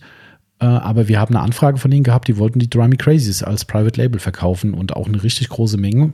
Und ich habe gesagt, nö, habe ich keinen Bock drauf. Ich wollte einfach nicht, und das habe ich bis heute äh, wirklich eingehalten, wir machen kein Private Label.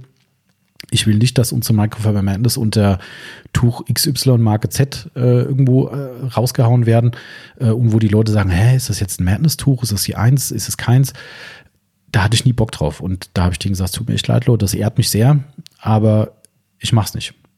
Wirtschaftlich das Dämlichste, was man tun kann, aber ähm, wir sind halt einfach, wir haben eine gewisse Firmenethik hier bei uns und diese Firmenethik, die, da komme ich jetzt gleich noch dazu, ähm, die haben wir bis heute aufrechterhalten und die ziehen wir weiter durch bis zum bitteren Ende. Das ist einfach so. Ich werde davon nicht abweichen. Das sind Dinge, die, die für mich wirklich extrem wichtig sind. Die kann man mittragen. Man kann auch sagen, ist mir kackegal. Ähm, das sind aber auch Dinge, warum Leute gerne bei uns kaufen. Das muss man auch mal, äh, auch mal sagen. Wir haben sehr, sehr viele treue Kunden, die genau aus dieser äh, Firmenethik heraus ähm, diese Produkte benutzen, weil sie eben auch dahinter stehen und es gut finden, wie, wie wir es handhaben. Ja, und das zieht sich durch die gesamte Welt. Also wir sind ja, wie gesagt, äh, wir haben 50 Händler mittlerweile und, oder über 50 sogar. Ähm, und da sind so viele Fans überall draus geworden, die eben wirklich stolz drauf sind, dass sie mit unseren Produkten arbeiten. Und das hat eben einfach damit zu tun, dass die eben unseren Weg respektieren, anerkennen. Ähm, und das ist was, was ich nie aufgeben werde, sage ich ganz ehrlich. Und das ist kein Marketing, bla bla, sondern es, jeder, der es wirklich von uns kennt und mit uns arbeitet, der weiß, dass es so ist. Ähm, ja, komme ich aber gleich noch dazu in wenigen Sekunden. Ich muss mal ganz kurz wieder mal die Stimmbänder ölen, weil es sind schon wieder 50 Minuten rum und äh, ja, ich habe eine Seite geschafft. Wenn wir so weiter durchmachen, dann, naja, wir gucken mal. Also erstmal zum Wohl. So. So, 2012 ging es dann weiter, ähm, kamen neue Tücher. Damals war es tatsächlich so, ist heute in manchen Ländern immer noch so, darum gibt es die Tücher auch immer noch, ähm, dass diese gewaffelten Trockentücher immer noch ein absolutes Pflichttuch waren. Das musstest du im Programm haben und somit haben wir die Wave Rider gemacht. Ja, Wave Rider war auch eine längere Entwicklung. Wir wollten auch da nicht das Standardding haben, gleiche Grammatur wie, was ist die Cobra Gassler zum Beispiel, das sind ja so die prominentesten damals gewesen. Dann haben wir gesagt, nee, das ist nicht unser Ding. Wir wollen einfach ein schwereres Waffeltuch haben mit einer höheren Grammatur, was mehr Wasser aufnimmt. Ja, normal gibt's schon. So, und äh, das hat gedauert und gedauert, aber auch das wurde geschafft. Ich glaube sogar, dass wir immer noch eins der höchsten Grammaturen in dem Bereich im Markt haben. Ähm, ist mittlerweile auch wieder alles angeglichen, keine Frage, aber ähm, auch da haben wir wirklich wieder Meilenstein gesetzt und das Wave Rider Tuch in verschiedenen Größen gemacht. Junior, ich glaube, ja klar, Junior L und ein Medium. Und ähm, ja, das waren eigentlich so die, äh, das war so die Phase eigentlich. Ähm, ich gerade mal überlegen, was wir. Nee, doch, das Sloggertuch kam noch, genau. Das waren zwei Tücher. Sloggertuch kam noch ähm, in dem Jahr, unser Alsbeck-Tuch. Ähm, auch da äh, wurde es im Prinzip einfach aus, aus eigenem äh, Antrieb und aus einem Antrieb von euch da draußen gemacht, weil jeder gesagt hat, Leute, ihr braucht so ein Alsbeck-Ding für alles. Ein gutes Alsbeck-Tuch. Und das ist verflucht schwer, sage ich euch ganz ehrlich, weil, weil man hat halt durch die Kosten, die ich eben schon gesagt habe, durch unsere Kontrollkosten, durch die Verpackung und so weiter, haben wir halt nur mal einen gewissen, ein gewisses Grundlevel an, an, äh, an Arbeits- und Kostenaufwand, was einfach nicht weggeht. Das, das löst sich nicht in Luft auf. Und ich kann nicht ein Allzwecktuch machen und sagen, hey, ich mache jetzt hier mal so ein, so ein Naja-Tuch, äh, weil es halt billig sein muss. Damit versaue ich mir meine Marke. Das, das würde ich nie im Leben machen. Ja, ähm, kann ich auch noch was dazu sagen gleich, ähm, weil das ist auch ganz spannend. Ähm, ähm, wir haben damals, äh, also das Loggertuch haben wir halt gebracht aus dem Grund, weil wir einfach wirklich gesagt haben, ein günstigeres Allzwecktuch, aber es muss halt gut sein. Und das ist ein Ultraschalltuch. Ähm, und das ist echt ein super gutes Tuch für alle Zwecke, sogar zum Polieren sehr gut geeignet. Aber es ist halt einfach teurer als die billigen Allzwecktücher von Wettbewerbern, die auch durchaus gut sind, keine Frage. Aber die werden halt alle nur komplett irgendwo in China gemacht, ohne Kontrolle an euch rausgeballert und darum kosten sie halt nochmal einen Euro oder einen Euro 50 weniger als ein Slogger. Das ist halt dann leider die Krux der ganzen Geschichte. Aber wie gesagt, wir bleiben der Sache halt treu. Äh, was ich noch dazu sagen wollte, ähm, wer unseren äh, Autopflege 24 Shop kennt und dort das Polish- und Wachstuch kennt, das ist übrigens so ein Ach das klingt jetzt richtig böse. Das ist übrigens ein Abfallprodukt äh, aus Microfiber Madness. Das, um das schnell zu relativieren, das Tuch ist top. Also ist auch super beliebt bei euch da draußen. Ähm, bei uns im Shop wird sehr gerne gekauft und ich benutze es auch echt gerne. Wir wollten damals sowas machen wie das Cobra Gold, wer das noch kennt. Oder das Cobra 600, so, die, so eine Zwischenstufe irgendwie. Also eine Seite Kurzflor, eine Seite Langflor, schön weich. Und ähm, das sollte halt auch in der Madness laufen. So, das haben wir gemacht herausgekommen ist genau dieses besagte Tuch, was echt ein cooles Tuch ist. Aber es hat mir nicht gereicht zu sagen, das ist ein Madness-Produkt. Also ich weiß nicht, ob ihr versteht, was ich meine, also ob ihr, oder, oder ob ihr nachvollziehen könnt, was ich meine. Es hat so das Quäntchen gefehlt, um zu sagen, da gehört der Microfiber Madness Clown drauf. Das, das, das hat einfach, es, es war ein gutes Tuch, aber einfach nicht geil genug, um ein Madness-Produkt zu sein, beziehungsweise nicht außergewöhnlich genug. Ich, ich, weiß gar nicht, was das richtige Wort dafür ist. Also wie gesagt, das Tuch ist echt super top, wird auch bei uns kontrolliert und wird wirklich hochwertig verschickt, allerdings halt nicht mehr in so einem Zipperbeutel und so. Aber es hat das Quäntchen gefehlt. Dann habe ich gesagt, nee, ich bring's nicht unter Madness. Also haben wir unsere Eigenmarke Autopflege 24 gemacht und haben das dann eben daraus gebracht. Genau, aber auch da kriege ich es halt nicht hin. Also wir haben jetzt so ein ganz einfaches Allzwecktuch im Programm also bei AP24, ne, was schön umkettelt ist, das ist wirklich so ein, nett gesagt, Schlampentuch, ne, kannst mal einen Auspuff mit auswischen oder sowas. Ähm, das war dann okay und ist auch günstig, aber ähm, unter Madness so ein, so ein Tuch, was unterm Slogger ist, rauszubringen, sorry, da, da verstehe ich dann auch, wenn Leute sagen, hey komm, da gibt es irgendwie ein 100er Pack für 10 Euro, dann schmeiße ich danach weg. Finde ich ökonomisch sehr, sehr schade. Das ist auch sowas, was ich immer versucht habe zu machen, dass die Leute Sachen länger benutzen können, nicht so schnell wegwerfen, ähm, einfach eine hochwertige Qualität erhalten, die eben bei einer guten Pflege lange dem Kunden Freude macht und nicht irgendwie alle drei Monate ein neues Tuch erfordert. Darum ist das immer so, eine, so ein Zwiespalt, den ich habe. Ich persönlich bin absolut kein Wegwerftyp. Ähm, auch bei uns in der Aufbereitung werden die, werden die Tücher wirklich zweit- und dritt verwertet. Also die halt irgendwann mal die A-Tuchkiste verlassen, die kommen in die B-Tuchkiste für Allzweckeinsatz und wenn es richtig übel läuft, wische ich nochmal am Boden damit und dann haue ich es dann weg. Ähm, einfach nicht wegen Kohle, das ist nicht, nicht der Punkt, sondern einfach, weil dieses Wegwerfthema für mich schon immer, also ich bin einfach auch so erzogen worden, dass man Lebensmittel nicht wegwirft und so weiter und, und das ist genauso was. Also ist nicht meins und deshalb kommen halt auch nicht so Billigtücher, wo die Leute sagen, hey, ich habe jetzt damit mal schnell mein Coating abgewischt und ich haus direkt in die Tonne. Das ist halt nicht unser Ding. Aber gut, äh, lange ausgeholt. Jetzt kommt äh, der andere Teil, der auch damit zu tun hat. Ähm, denn wir mussten ja irgendwann, wer es nicht weiß, wir produzieren auch in Deutschland. Und äh, da habe ich jetzt natürlich ein bisschen was zu erzählen, weil das ist, glaube ich, für viele ganz spannend. Ähm, denn es mündet aus einem Fiasko, was wir hatten. Und das Fiasko war 2012. Wir haben damals, ähm, ach klar, wir hatten damals den ersten Container, genau, das habe ich auf meiner ersten Seite noch, noch vergessen. Wir haben unseren ersten äh, 20-Fuß-Container aus Korea bekommen. Ähm, weiß ich noch sehr genau, weil wir da an unserem alten Standort, da hat der LKW versucht, in den Hof reinzufahren.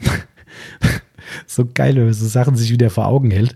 Ähm, klar, viele von euch kennen unseren alten Standort nicht. Ähm, manche von unseren Zuhörern, die aus der Region sind, kennen ihn bestimmt noch.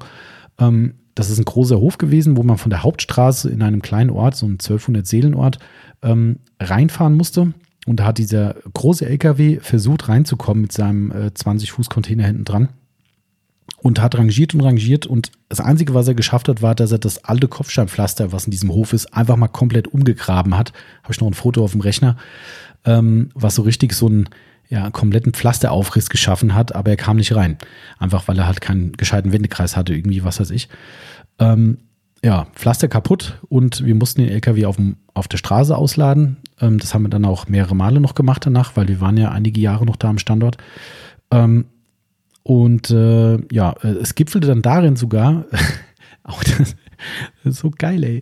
Darum ist, ich finde ja sowas cool. So ein Nostalgie-Podcast hat schon echt, äh, hat schon mal was. Ähm, einfach dieses Back-to-Basic-Thema. Wir hatten ähm, dann irgendwann auch 40-Fuß-Container. Also wer sich ein bisschen auskennt, weiß auch, was da an Tuchmaterial drin ist.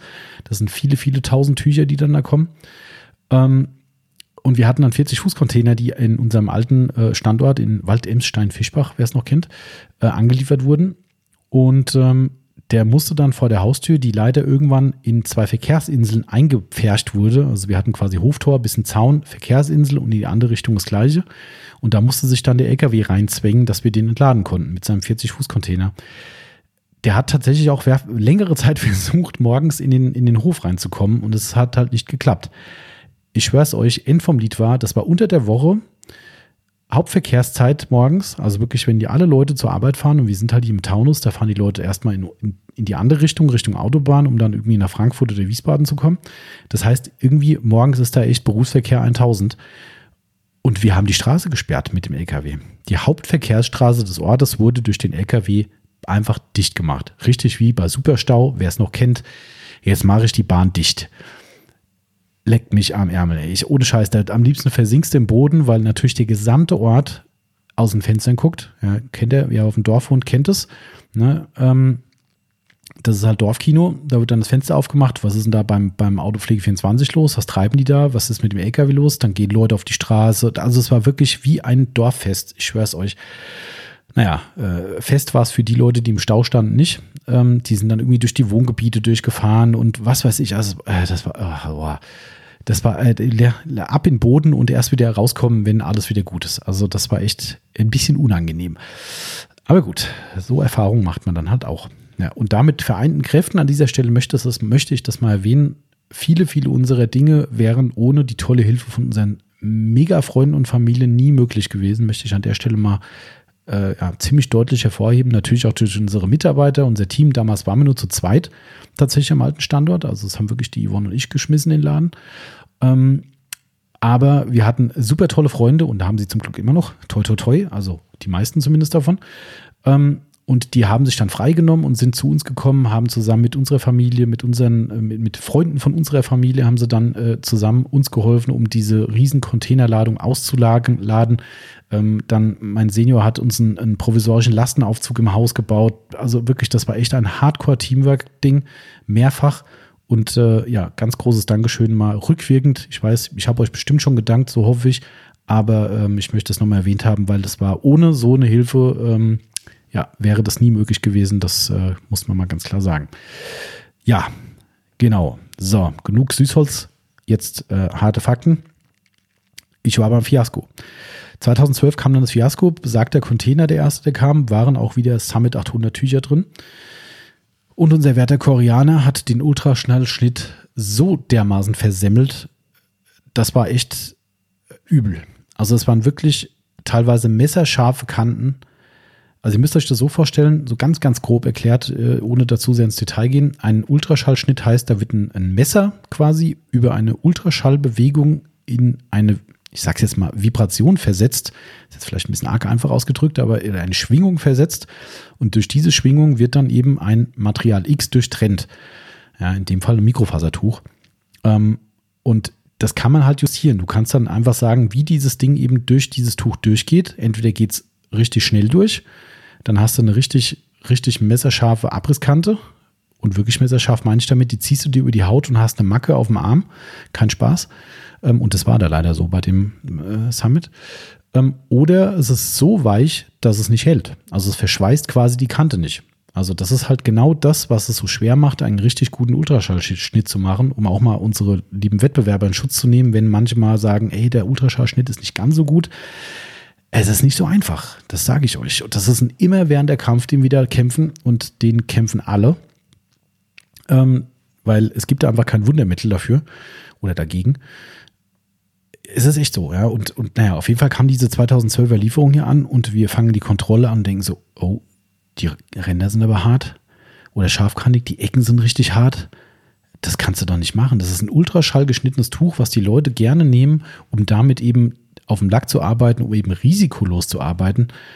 Also eine gewisse Kante merkst du immer, gerade bei diesem dicken Tuch, ne, ist überhaupt keine Frage, aber merken und messerscharf sein äh, sind zwei Riesenwelten. Ohne Scheiß, Leute, du, du sitzt da bei sowas und weißt nicht mehr, was du tun sollst. Du, du sitzt einfach da und hast da, ich weiß nicht, wie viele Tücher es damals waren, ich habe es mir jetzt nicht rausgeschrieben, aber ich sage jetzt mal, das war ja schon ein Container. Reden wir mal von, das haben wir 810 bis 20.000 Tücher oder so. Ähm, ja, 20.000 vielleicht ein bisschen viel, sagen wir 5.000 bis 10.000 vielleicht damals. Ähm, egal, eine große Menge auf jeden Fall. Und die liegt vor dir wie auf einem Scheiterhaufen und du sagst, du kannst kein einziges dieser Tücher verkaufen. Das geht nicht. Es geht einfach nicht. Nach deinen Qualitätsansprüchen kannst du dieses Tuch nicht verkaufen. Ja, da kannst du nur überlegen, wo ist der nächste, nächste Baum zum Aufhängen oder äh, du versuchst eine Lösung zu finden. Und ähm, klar, zurückschicken nach Korea ist, äh, glaube ich, ein finanzielles Fiasko, ein zweites dann. Also fällt das aus wegen ist nicht. Ja, und dann überlegst du, was machst du, was machst du, was machst du. Ja, die gesamte Welt in unserem Dunstkreis wurde in Bewegung gesetzt ähm, und wir haben wirklich alles versucht, ähm, irgendwie in Deutschland was zu finden, um dieses Material schneiden zu können. Und leider dann auch festgestellt, und das ist das, was ich danach auch, äh, oder was mich danach auch dazu geführt hat, wieder mehr auf Made in Germany zu setzen. Wir haben festgestellt, es gibt sowas nicht mehr in Deutschland. Wir waren mal wirklich führend in der Stoffproduktion. Es gab Regionen, manche von euch, die aus so Regionen kommen, können es bestimmt bestätigen. Wir hatten Regionen in Deutschland, die waren berühmt für ihre Stoffproduktion. Richtig berühmt weltweit, dass dort die feinsten Stoffe, die tollsten Schneiderarbeiten herkamen. Alles weg nach China oder Korea oder sonst wohin, Bangladesch, keine Ahnung. Es gibt es einfach nicht mehr. Also nicht mehr, Achtung, nicht ganz. Es gibt noch ein paar, logisch, aber es ist fast nicht mehr existent. So, also das heißt, wir haben keine Firma gefunden, die irgendwie Ultraschallschnitte gemacht hat. Ähm, so, und dann haben wir hin und her telefoniert und irgendwann greifst du halt jeden Notnagel. Ich bin mir relativ sicher, dass mein Senior sogar diesen Treffer gelandet hat und hat einen Hersteller für Ultraschallgeräte angerufen. Oder vielleicht auch einen Händler, ich kann es gar nicht mehr sagen. Und ähm, also das muss der Händler, der Hersteller gewesen sein, weil ich war dann persönlich da. Und ähm, der Hersteller hat, war sehr, sehr kooperativ, also super freundlich, hat uns aber auch leider da halt die Augen geöffnet und gesagt, ey, ganz ehrlich, so ein Gerät, was wir hier bauen, oder so Geräte, pff, ich weiß gar nicht, wer die in Deutschland kaufen soll. Er sagt, das darf nicht wahr sein. Ja, und dann haben wir gesagt, scheiße, wir müssen irgendwas machen und hin und her. Und irgendwann sagt er dann, also er hat noch eine Möglichkeit, er hat so eine Maschine noch hier in Deutschland stehen, ähm, im eigenen Bestand und ähm, er könnte das als Lohnarbeit machen, weil sein Sohnemann im Studium ist und äh, der braucht einen Studienjob und so weiter. Der könnte sich hinstellen, ist dann nicht ganz so teuer wie eine Vollzeitkraft ähm, und der könnte dann als Nebenlohnarbeit könnte er die Tücher nachschneiden, wenn es denn geht. Wenn es denn geht. Ja, ich habe den dann erstmal Tücher hingeschickt. Die sitzen leider nicht hier direkt um die Ecke, sondern ein paar hundert Kilometer entfernt von uns. Und ähm, habe den erstmal Tücher hingeschickt und irgendwann rief der mich an und sagte, Herr Hackner, ganz ehrlich, er sich nicht sicher, ich muss mal vorbeikommen, das muss ich mir live angucken. Okay, bin ich hingebrettert, habe dann zum allerersten Mal live so einen Ultraschallschnitt gesehen und auch mitgemacht. Übrigens sehr spannend, was mir da gezeigt wurde. Ich stand da halt in so einem kleinen Raum, in so einem, in so einem Versuchsraum. Da stand noch so ein Ultraschallgerät rum. Und äh, da lag ein Kuchen drauf. habe ich gesagt, sorry Leute, bin ich hier gerade in irgendeine Firmenfeier geplatzt oder was? Sagt er, nee, nee, das ist ein Versuchsaufbau. Und da habe ich gemeint, hä? Sagt er, ja, gucke ich das mal an und hatte mir gezeigt, wie der Kuchen mit einem Ultraschallmesser geschnitten wird. Kuchenstücke. Und es war ein Versuchsaufbau damals für, ich glaube, McCafé von McDonalds gewesen, ähm, wo in der Fertigung dann eben die Kuchenstücke portioniert werden und das wird mit Ultraschallmessern gemacht. Messerscharf, trennscharf, wirklich astreine Kuchenstücke rauszuschneiden mit einem Ultraschall. Hochspannend. Ja, habe ich zum ersten Mal da gesehen. Ähm, naja, aber ich war nicht wie im Kuchen da, sondern ich war da, um unser schönes Summit 800 zu schneiden. Und wir haben Versuch über Versuch über Versuch über Versuch gemacht, bis zum Erbrechen. Ähm, und ich bin heute noch super dankbar drum, dass äh, dieser nette Herr, der, ich weiß gar nicht, ob es der Chef von dem Unternehmen war oder der, der Betriebsleiter oder was auch immer, dass der sich so da reingehängt hat ähm, und uns geholfen hat. Also das End vom Lied war, wir haben es ziemlich gut hinbekommen. Es war nicht so, dass ich gesagt hätte, es ist perfekt. Hatte natürlich eine Krux, das Tuch wird kleiner. Weil wir mussten, ich glaube, es waren zwei Seiten, die so beschissen geschnitten waren vom, von unserer Fertigung in Korea. Und wir mussten beide Seiten abschneiden. Und natürlich so knapp wie es geht. Das geht natürlich auch nicht bei dem Flauschi-Material. Du kannst ja nicht sagen, ich schneide hier mal einen Millimeter ab. Das kannst du abhaken. Also musst du natürlich so, sagen wir mal, so einen halben Zentimeter oder sowas brauchst du schon. Das heißt, aus einem 40 x 40 Tuch wird auf einmal ein 39 x 39 Tuch oder so. Äh, ja, äh, ein Tod stirbst du immer. Ne? Das, das, du kannst das nicht ändern. Du musst das dann halt machen. Es hat, gab auch nie eine Beanstandung. Ich glaube, wir haben es sogar, weiß gar nicht, ob wir es günstiger verkauft haben eine Zeit lang. Das weiß ich nicht mehr. Wie dem auch sei, der eine Schnitt für ein Tuch hat uns damals zwei Euro gekostet. ja, um das auch mal äh, in, in, Relation zu setzen, was der ganze Spaß hier in Deutschland kostet. Also zwei Euro knapp pro Tuch extra Aufwand, ähm, damit wir damit wir das nicht in die Tonne schmeißen müssen, nicht nach Korea zurückschicken müssen, weiß der Kuckuck was, und vor allem auch unsere Kunden bedienen können. Wir waren ja nicht so, dass wir sagen konnten, hey, wir haben 30 Produkte, da fehlt halt mal eins. Naja, es fehlte halt von, was müssen es dann, vier, fünf Produkten, wäre halt mal eins weggefallen. Das ist nicht so geil. Boah, das war eine harte Zeit, das schwöre ich euch. Also das ist, äh, das hat uns echt Nerven, graue Haare und viel, viel Arbeit gekostet und auch Kohle natürlich. Ähm, aber ich bin super dankbar, dass es geklappt hat. Aber es gibt ja so ein schönes Sprichwort, wenn eine Tür zugeht, geht eine neue wieder auf. Ich habe das dann als Anlass genommen zu sagen, okay, das kann eigentlich so nicht sein, dass wir hier in Deutschland nichts machen können und wir müssen einen Plan B haben, wenn unser werter Herr Koreaner wieder mal Scheiß baut, dann muss ich in Deutschland irgendwie weiterkommen. Und, und ich hatte so die Schnauze voll von dieser Asienproduktion. Ähm, ich hatte es ja vorhin schon mal am Anfang gesagt, es ist echt so, du kannst es denen einfach nicht eintrichtern. Also du bräuchtest da einen Produktionsleiter vor Ort, das war für uns nie ein Thema gewesen, ne, der da wirklich Stück für Stück neben den Leuten steht, alles nachguckt, überprüft, denen um die Ohren haut. Ähm, das, das, das, ich habe gesagt, nee, das ist alles scheiße, das, das geht so nicht. Und habe dann überlegt, was kannst du tun? Und dann hat dieser nette Herr von der Ultraschallfirma, äh, hatte dann im Zuge dieser äh, Versuchsfindung oder, oder Lösungsfindung mir gesagt, er hat sich ganz dunkel daran erinnert, dass er mal irgendwann vor ein paar Jahren noch ein letztes Gerät an die Firma X in Deutschland ausgeliefert hat. Und hat dann aus seinen Archiven gekramt, wie die Firma hieß, und hat gemeint, rufen Sie doch da mal an, vielleicht haben die das Gerät noch und können Ihnen dann in Zukunft die Schnitte machen. So, Firma angerufen und ähm, gehört, ja, das Gerät gibt es noch, aber das ist irgendwo eingestaubt in der Ecke und wird nicht mehr benutzt. Also und reaktivieren steht momentan nicht zur Debatte. Und da stehst du da nicht so, fuck. Gut, dann halt nicht. Ja, ähm, Im Endeffekt war es dann halt so, dass wir hin und her überlegt haben, wie geht es jetzt weiter? Und irgendwie, wie das halt so ist, kommst du dann mit den Leuten ins Gespräch. Ne? Weil die haben ja so ein Ding nicht zum Spaß gehabt, sondern die hatten durchaus was mit Stoffen zu tun. In dem Fall, äh, so viel kann ich sagen, Autoindustrie und das auch teilweise sehr, sehr sehr, sehr, sehr hochwertige Autoindustrie. Also sprich, äh, eins kann ich ja mal sagen, ähm, nein, ich sage es nicht, die Marke, könnt ihr euch aussuchen. Das ist ein, eine italienische Edelmarke, die äh, im Automobilsektor unterwegs ist. Ähm, da werden unter anderem Teile für gemacht. Und ähm, naja, äh, da kommt man so ins Gespräch und babbelt halt so ein bisschen, ne, was wir so machen und hin und her. Und irgendwie, ich weiß es gar nicht warum, habe ich dann irgendwann die angerufen aus dem Geistesblitz raus und habe gesagt, sagen Sie mal, wenn ich Ihnen jetzt sagen würde, machen Sie mir mal bitte das und das Produkt, also es war damals, glaube ich, ein Waschhandschuh, hatte ich im Kopf, ähm, ähm können Sie so einen Waschhandschuh machen? Also wäre das was für Sie? Und das weiß ich auch noch ganz genau. Die lapidare Antwort war, ja, selbstverständlich können wir das machen. Klar, wir machen Ihnen alles. Wenn Sie es bezahlen, machen wir Ihnen alles. Also, okay, Sie haben mein Interesse oder Sie haben meine Aufmerksamkeit. ähm, genau, also das war wirklich dann so die Geschichte, wo wir gesagt haben, okay, was kann man denn jetzt machen? Und ähm, haben dann überlegt, aus welchem Material von uns machen wir denn Waschhandschuh? Naja, und es war wirklich eine tolle Kommunikation. Es ist übrigens so, dass diese Fertigung für heute, äh, für heute bis heute mit uns zusammenarbeitet und wir dort unsere gesamten Sachen herstellen lassen. Das ist jetzt natürlich nicht von uns handgenäht hier, das sollte jedem klar sein. Aber das ist komplett aus unseren äh, Vorgaben her, ist es so, dass wir hier in Deutschland die Sachen zusammenschneidern lassen und äh, bauen lassen. Also da gibt es kein Vertun. Ähm, naja, äh, es war dann echt so, dass wir halt im Dialog stand und ich habe gesagt, ja, wir würden gerne so einen Waschhandschuh machen, das fehlt uns im Programm. Und irgendwann sagt er dann, ich schicke Ihnen mal was zu. Naja, und da kam dann ein, ein, äh, ein, ein, Umschlag, das nennt man in der, in der Textilindustrie, nennt man sowas Musterlaschen, so nennt man das da. Und das waren dann so, das sind Dinger, die du kannst am Kleiderbügel irgendwie aufhängen. Ähm, und darin sind dann Stoffmuster drin. Da war dies und jenes drin und alles irgendwie so, naja, nee, äh, zu dünn, zu, zu komisch, zu rau, zu sonst was. Und irgendwann denke ich so, was denn das? Blau-Weiß?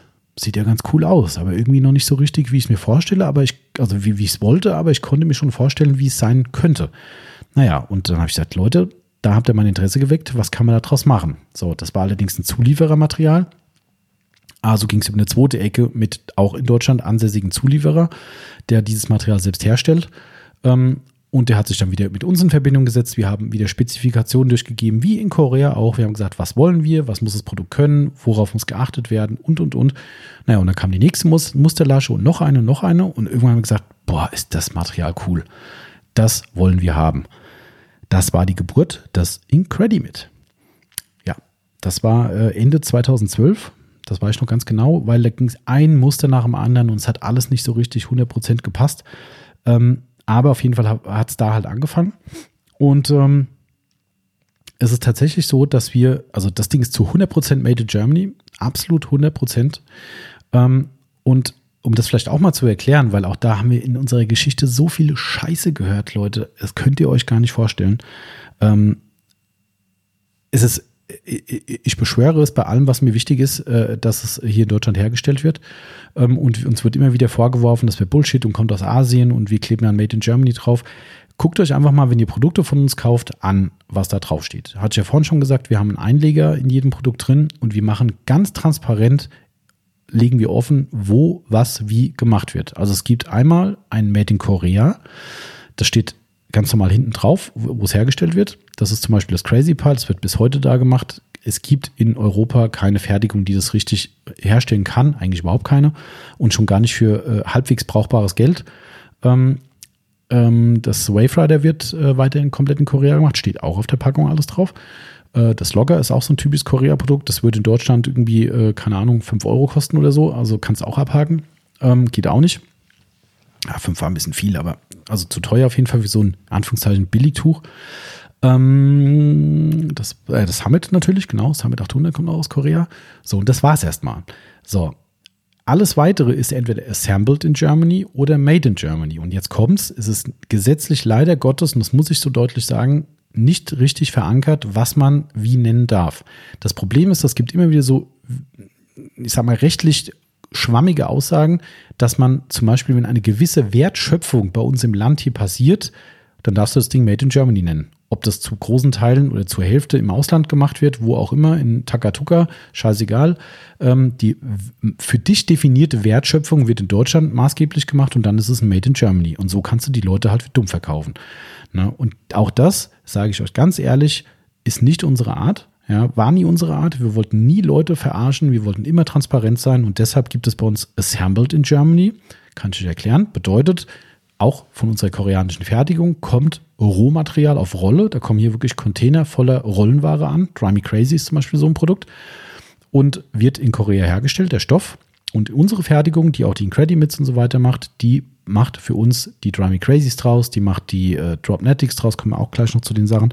Ähm, die baut, äh, also alles, was, wo Sampled in Germany draufsteht, ist das Rohmaterial des Stoffs aus Korea und der Rest wird hier gemacht. Ich könnte allein aus Schwammiggründen, äh, Schwammigkeitsgründen äh, diese äh, Beurteilung könnte ich wahrscheinlich alle Made in Germany nennen. Könnte ich. Habe ich aber nicht gemacht. Ich habe gesagt, nö, ich, ich will den Leuten transparent sagen, was hier passiert und ich habe keinen Bock, da jemanden zu verarschen. Ähm, das macht die Sache auch nicht schlechter, weil, weil äh, Fakt ist, die Koreaner können sensationell tolle Stoffe herstellen, ähm, aber wir haben immer wieder mit Qualitätsproblemen zu kämpfen gehabt und darum haben wir gesagt, nee, da haben wir keinen Bock drauf. Wir, wir machen so Sachen dann auch hier, wenn wir das hier umsetzen können und bezahlen können.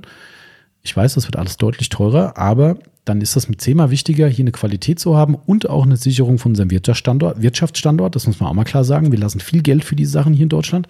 Ähm, dann ist mir das das wert. Und ähm, das sind dann die Assembled in Germany Sachen, wie gesagt. Und final haben wir eben noch Made in Germany. Wo Made in Germany draufsteht, kommen die Produkte hier aus Deutschland. Das ist definitiv so und werden hier gemacht.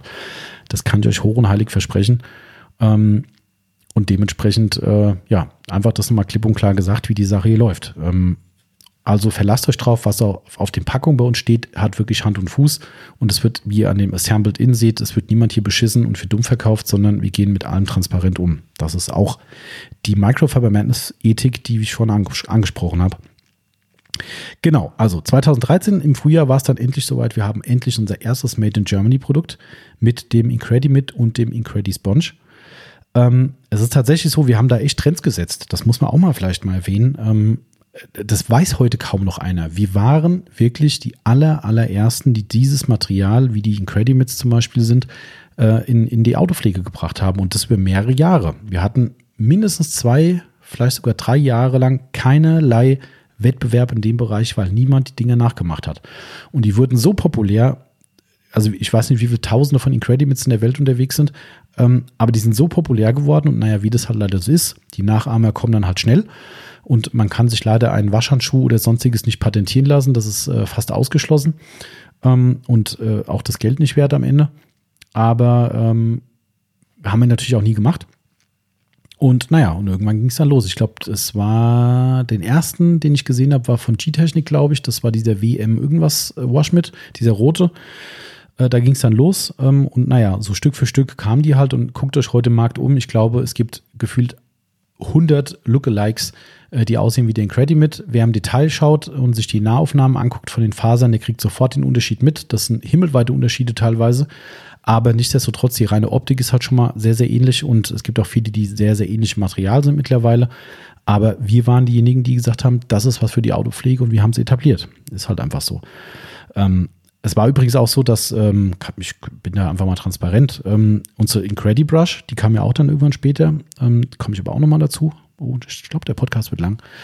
Ähm, die Incredibrush kam dann irgendwann, die Felgenbürste. Und es weiß ich noch ganz genau, da sind wir auf die SEMA geflogen. Und äh, es war schon eins der zweiten oder dritten Jahre, wo wir ausgestellt haben. Und kurz vor der Firma, äh, kurz vor der Firma, kurz vor der SEMA hat die Firma Giant oder Gion, wie auch immer ihr es bezeichnen wollt, auf einmal angefangen, Bilder zu teasern bei, äh, in den sozialen Medien, wo dann äh, äh ein blau-weißes Material äh, an, gedeutet auf einer Felgenbürste drauf war. Und ich habe gedacht, das kann doch nicht wahr sein. Jetzt fliegen wir dahin und zeigen unsere Felgenbürste auf der ersten Messe richtig groß und dann kommst du dahin und da haben die dich schon kopiert. Das kann doch nicht wahr sein. Ich weiß es auch noch ganz genau. Ich hatte, ich, ich, ich, ich habe, äh, ich hatte, ich weiß gar nicht, was ich sagen soll. Also da bist du, du bist wirklich physisch und äh, geistig bist du einfach am Arsch. Ja, du kommst da hin und hast nichts anderes mehr im Kopf und denkst so, bitte, bitte lass es nicht eine Kopie sein. Da stehst du da der letzte Horst, ja, mit deiner Idee, mit deiner Umsetzung. Und äh, liebe Grüße an den Daniel, äh, der zu dem Zeitpunkt auf der Messe mit dabei war und die Yvonne war mit auf der Messe dabei. Wir sind an Stand morgens, wir haben aufgebaut und deren erster Gang war, anonym zum Gion-Stand äh, zu gehen und, äh, und sich die Felgenbürste anzugucken. Und ähm, ich habe da wie auf heißen Kohlen, ich konnte mich auf nichts konzentrieren, habe den Stand irgendwie so völligst äh, neben mir stehend aufgebaut und die Sachen bestückt und so. Und irgendwann kamen die beiden zurück mit einem riesen Grinsen im Gesicht und haben nur gesagt, Tommy, mach dir keinen Kopf. Das ist keine Konkurrenz. Das sage ich auch heute noch gerne so, ähm, weil es sagen wir, der Tatsachen spricht, das ist, das kann man nicht vergleichen. Also die Bürsten, die Bürste war und ist einfach kein Vergleich. Und viele, viele andere, die es mittlerweile leider im Markt gibt, auch. Ähm, man findet sogar in den asiatischen Online-Shops äh, oder diesen Alibaba-Geschichten sowas teilweise Original-Fotos von uns, die geklaut werden, um deren äh, äh minderwertige Bürsten zu verkaufen. Also das ist echt eine Schande. Aber auch da kannst du eigentlich fast nichts gegen machen. Aber so ist das, äh, so ist es tatsächlich gewesen. Also wir haben da wirklich äh, Trends gesetzt. Äh, Dropnetic zum Beispiel, ja. Damals haben uns die Leute für vollkommen bescheuert gehalten, wo ich gesagt habe, ich brauche so einen Dro äh, Dropstop. Äh, wenn euch nach der Wäsche die Tropfen aus dem Außenspiegel laufen, ist es immer das Elend gewesen, was mich genervt hat. Und irgendwann haben wir hier in Deutschland gesagt, können wir da nicht Magnete einbauen in so ein Dry Me Crazy Material? Kann man. Mit einem Riesenaufwand. Das Ding wirft kein Geld ab, das sage ich euch offen und ehrlich. Äh, bei der deutschen Fertigung, an dem Ding verdienen wir wirklich fast nichts. Ähm, und haben echt immer Probleme in der Fertigung, was das Schneiden und, und äh, Nähen betrifft. Aber wir haben es gemacht, weil ich gesagt habe, sowas ist geil. Ja, und was da abgegangen ist am Anfang, das, das ich komme hier von klein ins große, ja, weil mir so ein paar Sachen hier einfallen. Aber die Dropnetics haben wir auf den Markt gebracht. Die Leute haben es erstmal gefeiert, die Idee. Und dann ging es dann direkt los. Da kriegst du direkt, nachdem du so eine ich finde es immer noch eine geile Idee, so eine geile Idee hattest, kriegst du direkt Feuer von Leuten, die in irgendwelchen Foren und Gruppen schreiben, ja, was, was, was, für, was ist, wenn das äh, Metallspäne anzieht oder ist ja ein Magnet, das zieht Metallspäne an, das ziehst du dann vom Lack ab und hast den ganzen Lack verkratzt und sowas. Und habe ich gedacht, was ist los? Wo kommen die Metallspäne denn her? Aus der Luft oder was? Ja, also so Sachen und äh, ich habe das ja auch schon mal bei dem, bei dem Detailing Outdoors Podcast gesagt. Also heute bin ich da deutlich abgebrühter, wenn auch immer noch nicht ganz. Aber damals geht dir sowas, sowas von an die Nieren, wenn du eine neue Idee hast, bringst was auf den Markt und du wirst von allen Leuten, die nur das Negative sehen wollen, beschossen und sagen, das ist Kacke, das ist Kacke, das ist Kacke, anstatt mal einer kommt und sagt so, krass, was für eine geile Idee. Nee, erstmal lieber Feuer und lieber draufhauen. Ne? Für jemand, der eine Idee hat, kannst du erstmal direkt Prügel einstecken aber gut, so ist es halt. Man muss das abkönnen. Ähm, nichtsdestotrotz ist es so, heute gibt es mittlerweile, ich habe jetzt schon die zweite Kopie von den Dropnetics gesehen. Ja, auch da ähm, ist es euer Ding. Ihr müsst, ihr müsst selbst entscheiden, ähm, was ihr draus macht aus solchen Sachen. Ich kann immer nur sagen, ich finde es großartig, wenn Leute ähm, Originale unterstützen und sagen, okay, die Leute hatten die Idee, die waren die ersten, da bleibe ich dabei. Wenn mal jemand kommt und ein Dropnetic besser macht, okay, dann hat er eine coole Idee gehabt, aber die Innovationskraft ist da relativ gering, da was besser zu machen. Aber Fakt ist, wir werden halt kopiert. Überall. Ja, und, ähm, und das ist halt für uns echt ein großes Problem. Ähm, auch kann man auch mal sagen, ja, das ist, äh, auch wenn ich die Firma durchaus respektiere, was die machen und haben echt auch gute Produkte dabei, aber die Firma Rack Company kennt auch jeder. Ähm, ich will nicht sagen, dass die uns kopieren, wobei so ein paar Sachen, ähm, guckt euch unsere äh, Dusting Diamonds, Drying Diamonds an. Ähm, wir waren diejenigen, die sie auf den Markt gebracht haben. Die kamen später, aber gut. Ähm, sei es drum, aber was ich halt dann auch kacke finde, warum fängt man dann auf einmal an, Namensgebung an unsere Tücher anzulehnen? Ja, wir haben Dry Me Crazy, dann kam von denen ein weißes Tuch raus, das heißt dann Dry Me River.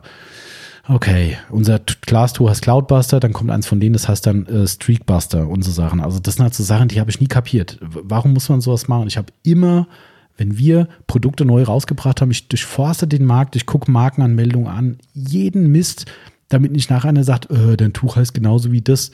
Ja, da habe ich nie Bock drauf. Ja. Sowas habe ich nie verstanden, warum man so Sachen macht, aber so ist das Leben, so ist der Markt. Ähm, ich persönlich für mich, und das hat jetzt nichts mit Madness zu tun, ich unterstütze lieber jemanden, der sich Gedanken macht und ein Original auf den Markt bringt und, und Innovationskraft zeigt, ähm, und, äh, und gebe lieber zwei, drei Euro mehr aus. Aber ja, ich will jetzt hier nicht klagen, weil uns geht es extrem gut. Madness ist eine richtig gut etablierte Firma mittlerweile, aber ich sehe es halt trotzdem, was draußen passiert. Und ist es schon immer so ein kleiner Rippenschlag, ähm, wenn man sowas dann mitbekommt. Es ist übrigens so gewesen, tatsächlich, das auch das kann man sagen. Ähm, wir hatten damals einen, also nicht wir selbst, sondern ein Kunde von uns hatte einen, das ist viele Jahre her, aber das waren schon die Incredi-Zeiten, wo der Incredi mit auf den Markt kam. Und hatte Gion auch einen Waschhandschuh rausgebracht, glaube ich, der ähnlich war. Jeder Blinde hätte erkannt, dass das ein komplett anderes Material ist, aber okay. Und da hat tatsächlich jemand von, von Gion hat online eine Äußerung abgegeben in einer Facebook oder Instagram, ich weiß gar nicht, gab es da mal schon Instagram? Ah, wahrscheinlich schon.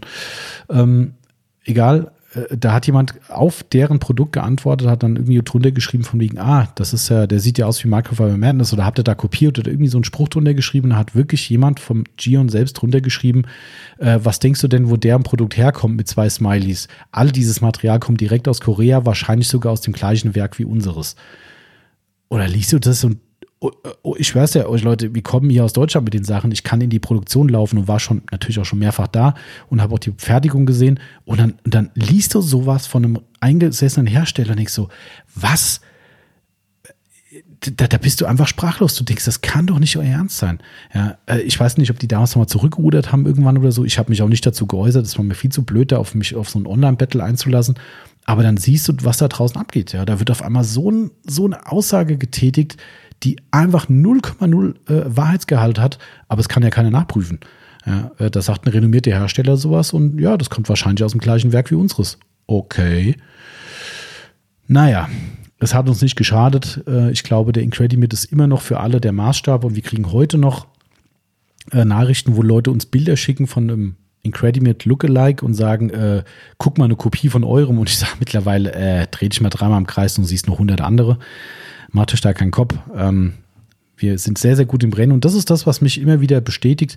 Wir verkaufen so viele Incredimates wie, also wir haben stetig Zuwachsraten und es werden immer mehr äh, Nachahmer oder ich sag mal, Nachahmer sind ein bisschen, wie auch immer ihr es nennen wollt. Ich sage immer Lookalikes, ähm, die aussehen wie unsere, egal wie, es gibt immer mehr und mehr davon und immer billiger und billiger und unsere Verkaufszahlen steigen und steigen. Eigentlich habe ich gar keinen Grund, hier über sowas zu reden, weil was will ich mehr?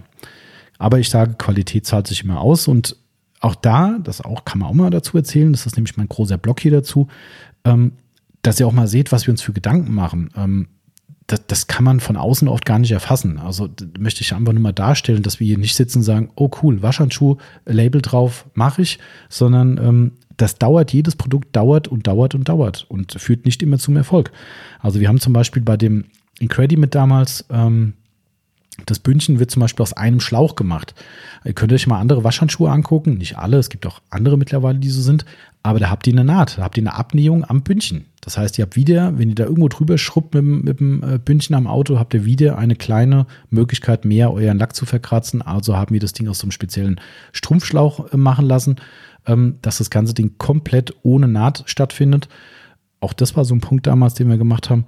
Ähm, Im Innenmaterial haben wir tatsächlich vom Matratzenbezugsstoff die, die, das Inlay gemacht. Wirklich original, der für, für Matratzen, hochwertige Matratzen genommen wird. Das ist der Bezugsstoff davon, weil er wirklich super geil zur Hand ist, ist stabil, schön weich, einfach geiles Handgefühl. Auch da haben wir gesagt, ich habe da keinen Bock, so ein Schaumstoff-Inlay zu haben, wo die Leute über den Schaumstoff schrubben. Das muss drin kaschiert werden. Also kommt da innen rein ein, ein zusätzliches, ein Überzieher, dass du einen richtig schönen, schönen Stoff innen drin hast für die Hand. War auch so ein Ding. Und auch geil, kann man heute auch mal gucken. Das ist mein erster Griff, wenn ich so, so Nachahmungshandschuhe in der Hand habe. Ähm, ihr kennt es vielleicht von dem Meguiar's Ultimate Wash mit, der ist ja oben in der Mitte abgenäht. Also zwischen, was denn das, Zeigefinger und was weiß ich, Daumen oder so, ist da in der Mitte so eine Abnähung drin, dass du oben was hast, wo du dich reinkrallen kannst beim Waschen, dass der die Handschuh nicht von der Hand flutscht. Ähm, und äh, wir haben gesagt, nee, das finde ich kacke, das, das gefällt mir nicht. Außerdem ist unser Waschhandschuh zu dick, um ihn abzunähen. Und dann habe ich gesagt, lass uns doch innen drin ein Haltebändchen reinmachen. Also wir haben von links nach rechts vorne ein Haltebändchen drin. Wer es noch nicht gesehen hat oder gemerkt hat, fühlt nochmal in euren Handschuh dieses Haltebändchen sorgt dafür, wenn ihr kleine Finger habt oder kleine Hände habt oder auch die Damen unter euch da draußen, die vielleicht sagen, oh, mir flutscht so ein Ding von der Hand, wenn er halt schwer und mit Wasser voll ist, dann habt ihr oben eine Möglichkeit, wie an so einer, an einem Seil euch festzuhalten, wenn man so will. Und dann rutscht euch der Handschuh nicht von der Hand, wenn ihr den zum Beispiel aus dem Eimer zieht oder unteren Türbereich wascht oder sowas. Guckt euch die nach, nachgemachten Handschuhe an. Mittlerweile hat fast jeder äh, in dem Bereich einfach blind, stumpf wird es in Asien kopiert. Da wird einfach das gleiche Ding genommen, zack, übernäht. Haben die so gemacht, machen wir auch so. Da wird sich gar kein Kopf gemacht. Jo, ich weiß, es ist kein Patent drauf. Somit ist Kopie immer schwer, ein schweres Wort, aber ja, kann jeder bewerten, wie er will. So ist es halt einfach. Und äh, wir bleiben dabei. Sowas entwickeln wir halt einfach immer weiter. Wir haben auch zum Beispiel das Wasser, die Wasseraufnahme haben wir extrem austariert. Wir haben geguckt, wie dick kann der Stoff werden, wie dick kann, wir haben Schaumstoff innen im Handschuh nochmal drin eingenäht, einen Schaumstoff, einen Schaumstoff, um noch mehr Wasser aufzunehmen, haben aber am Ende gemerkt, das ist zu viel, haben den wieder reduziert. Alles so Sachen, ne, wo wir wirklich drüber nachdenken. Ihr könnt euch mal unseren Sponge angucken, auch das ist so ein Thema. Gibt es ein geiles Bild im Netz von uns uralt, da haben wir einen, einen, einen Sponge von einem Wettbewerber aufgeschnitten und unseren aufgeschnitten und haben halt das Inlay nebeneinander gelegt. Wenn ihr euch mal einen Sponge kaputt macht irgendwann, macht ihn mal auf und guckt mal rein ähm, ist es interessant. Also äh, wir haben wirklich äh, der, richtig guten Schaum innen drin, wie einen echten Schwamm. Also wie so ein Ding, wenn ihr in den Baumarkt geht und euch einen Autoschwamm kauft, sowas ist da drin. Äh, andere Produkte haben dann so eine Art äh, Sofaschaum oder sowas drin, so ein völlig deformiertes Ding. Also greifst du dir an den Kopf, was da teilweise verwendet wird, aber ist halt billiger. Und dann kannst du so einen Schwamm halt auch mal billiger verkaufen. Das ist halt so. Verformt sich dann innen drin. Ja, ist halt, äh, ist halt so. Naja, jetzt genug über andere geschenkt, wie man in Hessen sagen würde. Ähm, das aber trotzdem als Erklärung zur Made in Germany Geschichte. Das sind eben Sachen, da haben wir direkt einen Einfluss drauf. Wir können direkt mit der Produktion sprechen, wir können hinfahren, wir können mit denen zusammensitzen, ähm, was wirklich regelmäßig gemacht wird. Jetzt leider letzte Zeit durch den ganzen Corona-Mist nicht. Aber ansonsten wird es regelmäßig gemacht. Schöne Brainstormings. Selbst mit den Näherinnen und Nähern sprechen wir zusammen. Die sitzen teilweise mit am Tisch und sagen dann, hey, ich habe da noch eine Idee, ich könnte es anders nähen, das macht es einfacher, Qualität besser, das, das super geil. Und das ist der Grund, warum ich möglichst viel, alles was geht, hier nach Deutschland gezogen habe. Ähm, und das hat sich für uns ausgezahlt, auch wenn wir deutlich weniger verdienen als andere. Aber ich glaube, die Qualität ist einfach dann das Optimum. Mehr kann man nicht rausholen. Ja, so, was gab es noch 2013? Ähm, in Deutschland hat tatsächlich auch, äh, sind auch Leute auf uns aufmerksam geworden. Das Chrome und Flammen Magazin hat einen kleinen Artikel über uns gebracht, ähm, über die Made in Germany Produkte. Fand ich auch ziemlich cool. Ähm, erster Zeitungsbericht, hey, ja, war jetzt kein riesen fettes Ding, aber es war im redaktionellen Teil war das drin und ich fand es ziemlich cool. Ähm, auch 2013, und das war dann für uns das, wie sollte ich sagen, der Startschuss für einen, einen neuen Abschnitt, wenn man so will. 2013 hatten wir mit unserem guten Freund Corey aus USA, äh, respektive der Inhaber von äh, Capro America, also Capro, die ihr alle kennt, ne? die Versiegelungsfirma. Und äh, Sky Car Care, das ist ein Autopflegesparte drüben, ähm, hatten wir mit ihm den ersten Kontakt gehabt. Ein Kunde von ihm, der in einem amerikanischen Forum viel über Mikrofasertücher geschrieben hat und alles Mögliche getestet hat, hat dem Cory wohl gesagt, irgendwann, ich habe mir mal aus England, glaube ich, war es, zwei, drei Sachen von denen bestellt und die wären so geil gewesen, die musste die mal angucken. So, dann hat der Cory uns angeschrieben. Ich habe auch die Mail vor ein paar Tagen rausgefischt. 2013 so ganz vorsichtige Mail. Ja, äh, ich habe gehört über einen guten Kunden von uns. Eure Sachen wären ganz gut. Könnten wir die mal bemustern? Dann habe ich gesagt, okay, USA, wow, Riesenchance, Riesenmarkt, musste machen.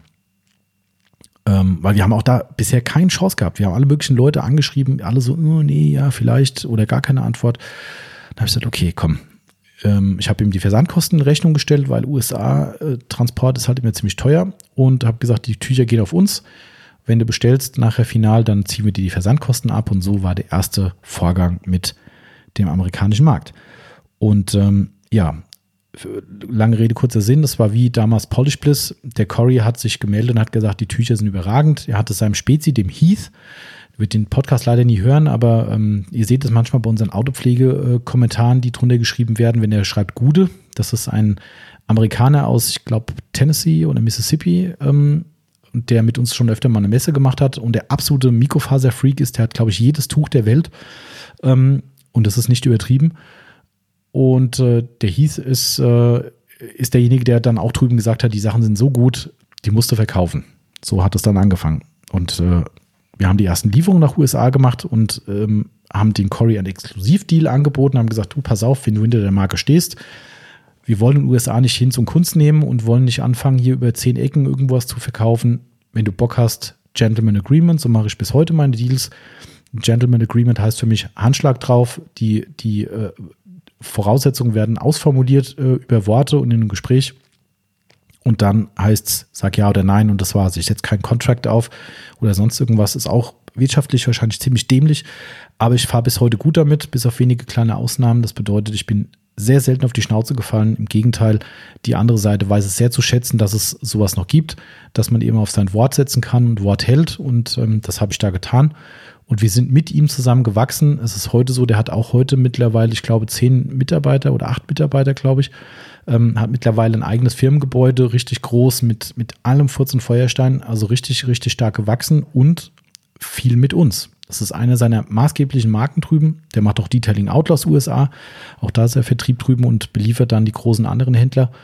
Ähm, und mit ihm ist es halt gewachsen. Und äh, das war so toll. Ich sag's wie es ist. Das ist bis heute einer meiner besten äh, Buddies im internationalen äh, Geschäft, vielleicht sogar der beste überhaupt, weil wir von Anfang an, und das fand ich so cool, und darum habe ich dieses Gentleman Agreement gemacht, wir waren immer auf einer Wellenlänge. Also es war wirklich so, er hat die gleiche Firmenethik wie wir, er hat das sofort geliebt, was wir tun. Er hat gesagt, er findet es so geil, wie wir arbeiten, wie wir denken, was wir über, äh, über Klasse statt Masse sagen und so weiter und so weiter, Qualität der hat es einfach gefeiert und hat gesagt, er sieht es, er sieht unsere Anstrengungen darin und der will das honorieren und will die Sachen verkaufen und alle Energie reinstecken. Und das hat sich echt für alle Seiten ausgezahlt. Wir sind richtig gut im Geschäft da drüben. Da gehen mittlerweile fast containerweise schon äh, Tücher rüber. Also zumindest im Schnitt so acht bis zwölf Paletten oder so. Ähm, also da wird richtig Masse gemacht. Und ähm, habe ich ja auch noch aufgeschrieben, die Story, äh, dass ich die noch erzählen muss, ähm, weil es so geil ist. Ich finde sowas halt einfach, äh, Leute, wenn euch der Podcast nervt, schaltet einfach ab. Sorry, ich, ich muss heute einfach viel erzählen. Ich hoffe, es macht euch trotzdem Spaß. Ähm, aber das sind so Stories, die vergisst man einfach nicht. Wir haben ganz am Anfang, es müsste auch 2013 gewesen sein, nachdem die ersten Geschäfte da am Laufen waren, ähm, war es so, dass ich in Amerika Urlaub gemacht habe. Ist ja eins meiner Lieblingsreiseziele immer gewesen. Ähm, Florida sehr gerne, ähm, um wirklich da mal ein bisschen Sonne zu tanken. Und äh, der Corey sitzt, wie gesagt, in Florida. Der sitzt in Orlando, um genau zu sein, da wo die ganzen Freizeitparks sind. Und äh, wir waren eher im südlicheren Teil unterwegs und haben dann gesagt, komm, wenn wir jetzt schon den Deal mit dir haben, lass uns doch mal treffen. Würde mich echt freuen, wenn wir dich mal besuchen. Und der so, ja, na klar, besuch uns hin und her. Da war der wirklich noch alleine mit seiner Frau. Also die beiden haben den Laden alleine gemacht, ja, so wie wir hier auch. Ähm, und der hat uns dann halt eine Adresse gesagt, fahr da hin und bla bla. Und wir sind dann wirklich aus dem Süden bis nach Orlando hochgefahren, waren bestimmt, keine Ahnung, drei Stunden Fahrt oder so, ich weiß nicht. Oder noch länger, egal. Und da sind wir da hingekommen und ich kann es nur so sagen, wie es ist. Wir sind in ein Wohngebiet reingekommen, wo du denkst, okay, es gibt auch schönere Gegenden und bessere Gegenden. Hier sitzt unser Partner. Hallo. Also nicht, dass ich da irgendwelche Vorurteile hätte oder so, aber du erwartest halt was anderes. Ne? Also kommst halt da hin und, und, also es war ja keine, kein Ghetto oder sowas, ne? aber es war halt irgendwie, du hast halt gemerkt, das ist alles nicht mehr so schick und äh, die Häuser sind ein bisschen abgerockt und so weiter. Naja, und das, das Highlight war dann, wir kommen dann bei ihm aufs, äh, am, am Haus an. Das Haus war relativ normal, also war jetzt nicht irgendwie eine volle Bruchbude oder so. Und ich glaube, vor dem Haus stand, oh, das kriege ich nicht mehr genau zusammen, stand ein Auto, wo irgendwie der Kofferraum aufstand oder die Motorhaube und, und das Auto war total abgerockt und, und, und, und äh, wie es halt in Florida oft so ist, der Klarlack abgeblättert und so und standen da so, okay, sind wir hier richtig? Ja, wir waren richtig. Ähm, und dieser Kontakt, sage ich euch, das war so krass. Das hat uns bis heute in, ist es beiden in Erinnerung geblieben. Es ist wirklich kein Witz. Es ist bestimmt einmal im Jahr, wo wir beide uns gegenseitig diese Story erzählen, wo wir zum ersten Mal uns getroffen haben. Ähm, und es ist so cool und so, so, also ich erinnere mich super gern dran, auch wenn es damals kurios war und heute ist es einfach ein Beginn von einer riesengeilen Geschichte gewesen. Ähm, der hat uns dann halt reingebeten ne, und es war wirklich Ami-Style, Chaos 1000, ich schwör's euch. Da drin haben sich in der Wohnung kistenweise Versandkartons gestapelt. Er saß am Notebook, hat Labels gedruckt, die er noch verschicken musste, hat zwischendrin mit UPS telefoniert, weil der Fahrer noch nicht da war. Dann kam FedEx, dann hat er dem FedEx-Fahrer zwei, drei Pakete in die Hand gedrückt, da ging's hin und her und hin und her. Dauerstress, Dauertelefon und wir saßen in der Bude drin, also wirklich im Wohnzimmer bei ihm, ähm, ein Glas Wasser in der Hand und haben uns angeguckt und gedacht, okay das ist also Microfiber Madness USA. Mhm. Mhm. Ja, also das war so der erste Kontakt. Ähm, ich hoffe, man hört den Fluglärm nicht. Ich, ich höre durch die Kopfhörer, wie irgendein Flugzeug drüber brettert, eins der wenigen. Wahnsinn. Ähm, äh, das war der erste Kontakt auf jeden Fall und es war für uns echt total crazy. Es war für ihn crazy und, und er hat sich bis heute, äh, sagt er, es war ihm so unangenehm damals. Er hat gesagt, er hat sich, der hat, der hat, wie hat er gesagt, er hat unsere Blicke deuten können auf der Couch irgendwie, die wir uns zugeworfen haben und er konnte uns ja nicht verstehen, wenn wir geredet haben. Also das war so krass. Und naja, und das Highlight war auf jeden Fall, ne, um das mal äh, nochmal zu spezifizieren, die Firma von ihm Sky the Limit äh, basiert darauf, dass er einen Saturn Sky fährt. Und irgendwann sind wir bei ihm in die Garage gegangen weil er meinte dann, ja, ich will dir nochmal mein Auto zeigen und äh, da habe ich auch meinen ersten äh, Master Blaster Blower gesehen. Oder steht in dieser Garage von diesem, naja, Haus, sage ich mal, wo draußen eine vollkommen abgerockte Karre stand, steht ein aus dem Ei gepellter Saturn Sky in der Garage, der nicht schöner hätte sein können vom Lack her. Und das war sein Baby und das war sein Ursprung für die Autopflege. Und ähm, ja, ja, ein bisschen abgekommen gerade, aber das war also der Grundstein für USA und das ist bis heute halt nur noch gewachsen und das ist echt ein Riesending da drüben und ähm, mit einem ganz tollen Partner. Also das war so unser, ja, unser nächster Meilenstein, wenn man so will, war eben das USA-Geschäft und mit einem bis heute treuen Partner, mit dem wir sehr treu zusammenarbeiten, trotz vieler Anfragen. Wir haben immer wieder ganz große Anfragen bekommen. Kann ich auch ganz ehrlich sagen, wie es ist. Äh, die Firma Autogeek zum Beispiel, kennt wahrscheinlich auch jeder. Die wollten irgendwann den Vertrieb übernehmen drüben. Ähm, und ich habe gesagt, wir haben jemanden, das gibt ein Gentleman Agreement. Mit dem könnt ihr gerne verhandeln. Und dann kam dann nur, nee, wir machen nur Geschäfte direkt mit dem Hersteller. Und habe ich gesagt, gut, dann bin ich mal wieder dumm und wirtschaftlich äh, blöd, aber ich werde es nicht tun. Ich hintergehe nicht meine Partner und lasse die fallen, nur weil jemand mit einem großen Geldbeutel klimpert. Ja, ich habe keine Ahnung. Vielleicht ist es so, dass es äh, Karma irgendwie regelt irgendwann und ich ähm, immer gut, gut durchs Leben komme oder es ist einfach Dummheit und irgendwann falle ich voll auf die Fresse damit. Ich kann es nicht sagen. Ich habe jedenfalls Nein gesagt, ähm, auch wenn ich weiß, dass die einen viel, viel größeren Umsatz fahren. Aber ähm, nee, warum sollte ich sowas tun? Das ist einfach nicht meine Art oder unsere Art und äh, dementsprechend gibt es weiterhin Sky the Limit Car als, äh, als Partner drüben, der einen riesen geilen Job macht. Genau. So, wieder ein bisschen Nostalgie. Kommen wir nochmal zurück zu dem Made in Germany Thema. Ähm, wir sind äh, eine Stunde 40. Eieiei, Leute, ich, äh, ich habe schon fast ein schlechtes Gewissen, wie das hier ausgeht, aber gut. Ähm, Made in Germany Thema kam irgendwann auch nochmal zum Tragen oder noch mehr, denn wir hatten irgendwann auch so ein bisschen Probleme mit dem Yellow Fellow. Ähm, das war jetzt nicht so krass wie beim Summit, aber es war so ein bisschen schwankend. Auch aus Korea ist es damals gekommen, das Material. Und da stehst du dann da nichts auch wieder so, was machst du? Ja, Deutschland, ja, nein, vielleicht. Willst du die Arbeit machen? Eigentlich macht es ja keiner mehr hier sowas. Ähm, durch zwei, drei Kontakte, die auch eben über unsere Produktion hier in Deutschland gekommen sind, haben wir zufällig dann wieder einen, einen ganz anderen äh, Branche, Stoffproduzenten ähm, kennengelernt und haben, ich weiß gar nicht mehr, wie das gekommen ist, irgendwie das Material vorgestellt oder wir haben von denen Material gesehen und haben gesagt, können wir das so verändern, dass es so wird wie unser Material oder besser? Und haben gesagt, ja, können wir machen.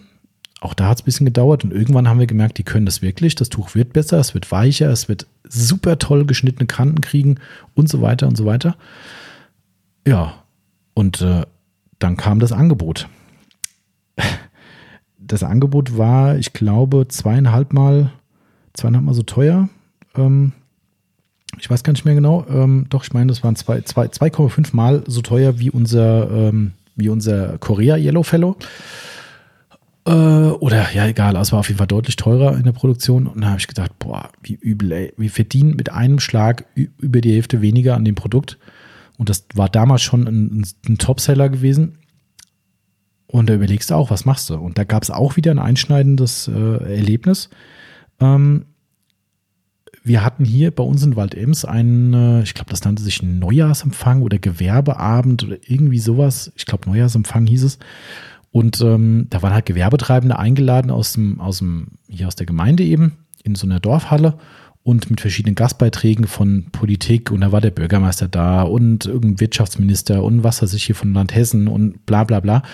Ähm, und unter anderem auch ein Herr von den Wirtschaftspaten, wo ich bis dahin noch gar nicht wusste, was das ist. Und ähm, naja, wir sind auf diesen Abend gegangen, gab es mindestens was zu essen und zu trinken und tralala. Und ich sag's euch, wie es ist. Ich bin eben auch nicht so ein Politiker-Typ. Ähm, das war stinklangweilig. Also war echt so, ich habe mir die Vorträge angehört und ich so, okay, ja, wieder was gehört, war ganz nett, aber halt auch in Summe irgendwie eher so, naja, da war so eine Fernsehmoderatorin noch mit dabei hier aus der Region, die so ein Regionalfernsehen macht, die das da moderiert hat, war auch ganz nett, aber irgendwie war das alles eher so, ja, dahingeplätscher. Und dann kam dieser Herr von den Wirtschaftspartnern, ein älterer, rüstiger Rentner, oder ja, Frührentner, wie auch immer. Und ich habe allen Leuten angesehen und angemerkt, dass es den allen am Arsch vorbeiging, was der erzählt hat. Das war erschreckend. Es war wirklich erschreckend, dass Leute angefangen haben, am Tisch zu babbeln, ähm, haben das überhaupt, haben sich weggedreht und so weiter. Und ich weiß nicht mehr genau, was er alles erzählt hat, über die Wirtschaftspartner erzählt, was sie tun und über Firmenbetreuung und bla bla bla. Ich fand das so super spannend, was der Mann erzählt hat. Ich habe da jedes Wort aufgesaugt und habe gedacht, was für ein geiler Mensch was für eine geile Nummer die fahren. Also um das ganz kurz zu erklären, Wirtschaftspaten sind Leute, die in der Industrie mal aktiv waren, an meistens hochrangigen Positionen, Managerposten, Produktionsleiter, äh, was auch immer, ähm, oder halt auch eigene Firmen hatten und die dann in Rente gegangen sind, die Firma zugemacht haben oder halt eben aus dem Unternehmen ausgeschieden sind und dann aber gesagt haben, hey, bevor ich vor Langeweile daheim krepiere, mache ich was Sinnvolles und haben mich diesen Wirtschaftspaten angeschlossen, die unentgeltlich als eigentragender Verein andere Firmen unterstützen in Fragen und Beratung und so weiter, einfach aufgrund ihrer Lebenserfahrung, die sie in ihrem Job gesammelt haben. Und ich fand das so geil und habe gesagt, ich weiß gar nicht mehr warum. Ich fand das einfach geil und habe gesagt, den rufst du mal an. Ich wollte einfach nur sagen, dass ich das geil fand.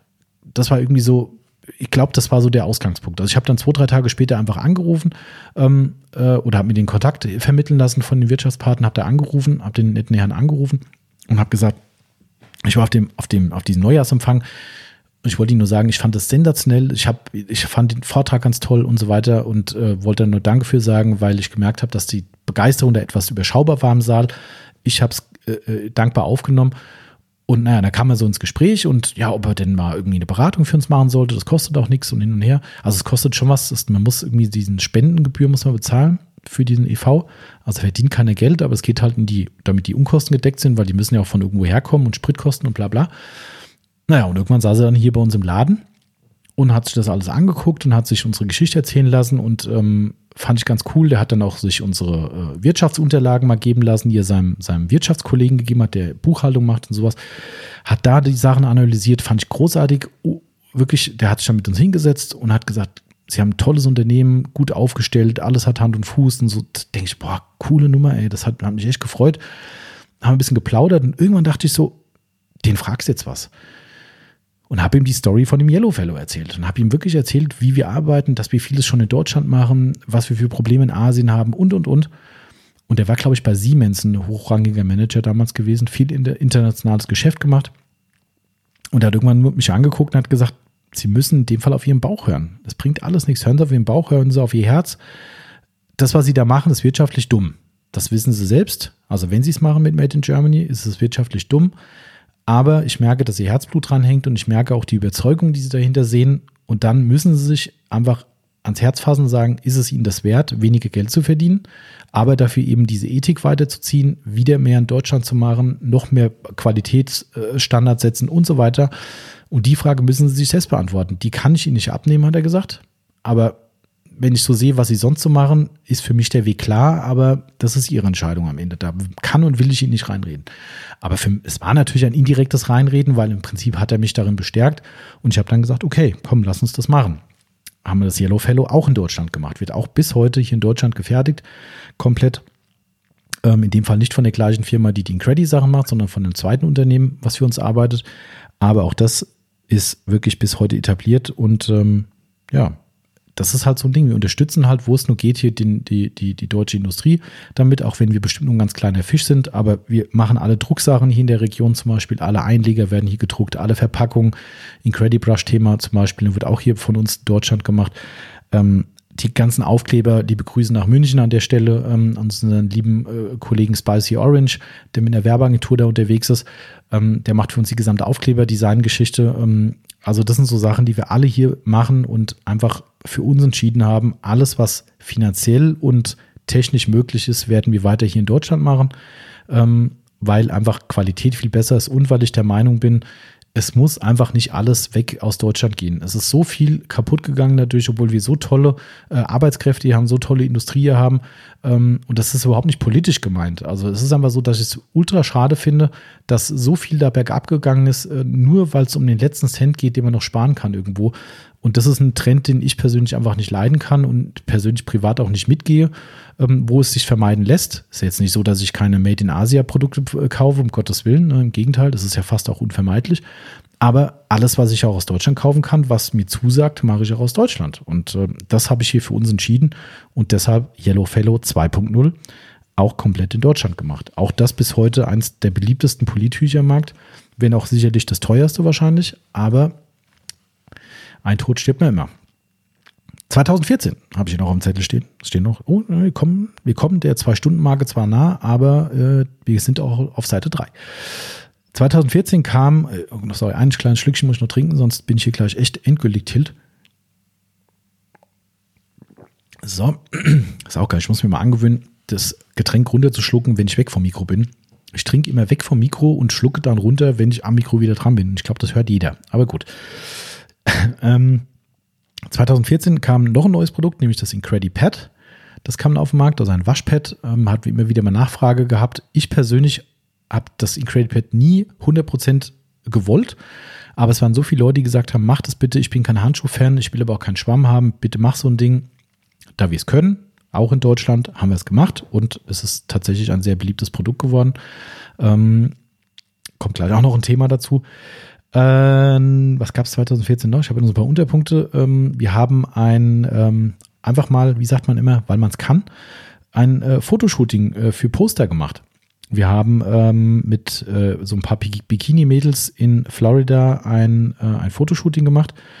Auch das war, ja, die, die, ähm, ich weiß gar nicht, wer, wer jetzt die richtige Adresse, Adresse wäre, der da jetzt weghören soll oder wie auch immer. Also wer da ein bisschen empfindlich ist, was so ein Thema betrifft, ähm, einfach weghören. Aber es war halt schon wie so eine, wie so ein Menschenhandel, muss man fast sagen. Ist aber auch vollkommen normal. Jeder Katalogfotograf, der hat einen Katalog voller Mädels oder auch Männer und wählt die anhand des Katalogs eben aus und sagt, die passt für mein Vorhaben, nehme ich. Und so war das da auch. Also wir haben einen Fotograf über Social Media kennengelernt. Ähm, kann man gerne mal, wer da interessiert ist, mal reinschauen. Justin Price nennt sich der. Ähm, heute mittlerweile ein äh, unter anderem auch Playboy-Fotograf, äh, aber auch für andere Magazine macht er viele Bilder. War damals noch ein bisschen kleiner, aber ich fand die Bilder ganz nett, die er so gemacht hat. Und er kommt aus der Region, wo ich die Fotos machen lassen wollte, weil wir da eben unseren Partner sitzen haben. Also habe ich den angeschrieben, habe gesagt, hier, pass auf, wir würden gerne ein Shooting machen. Das muss alles in Anführungszeichen züchtig sein. Wir wollen hier kein äh, Halbnackt-Foto-Shooting machen, weil der macht manchmal auch ziemlich freizügige Bilder, sage ich mal. Ähm, wenn auch immer alles angezogen, zumindest das, was man sehen darf auf Social Media. Aber ähm, sowas sollte es nicht sein. Es sollte jetzt auch nicht anrüchig sein, irgendwie so. Ne? Äh, also es muss einfach, sollen einfach sexy Shootings werden und mit unseren Produkten zusammen, ob wir da was machen könnten. Also klar, können wir machen, hat uns da ein Preisangebot gemacht, was relativ niedrig war. Und wir haben gesagt, komm einfach mal, dass wir ein schönes Gimmick haben für die Leute. Auto Sexy Car Wash ist halt schon immer so ein Thema. Ne? Und ähm, wir machen das einfach mal.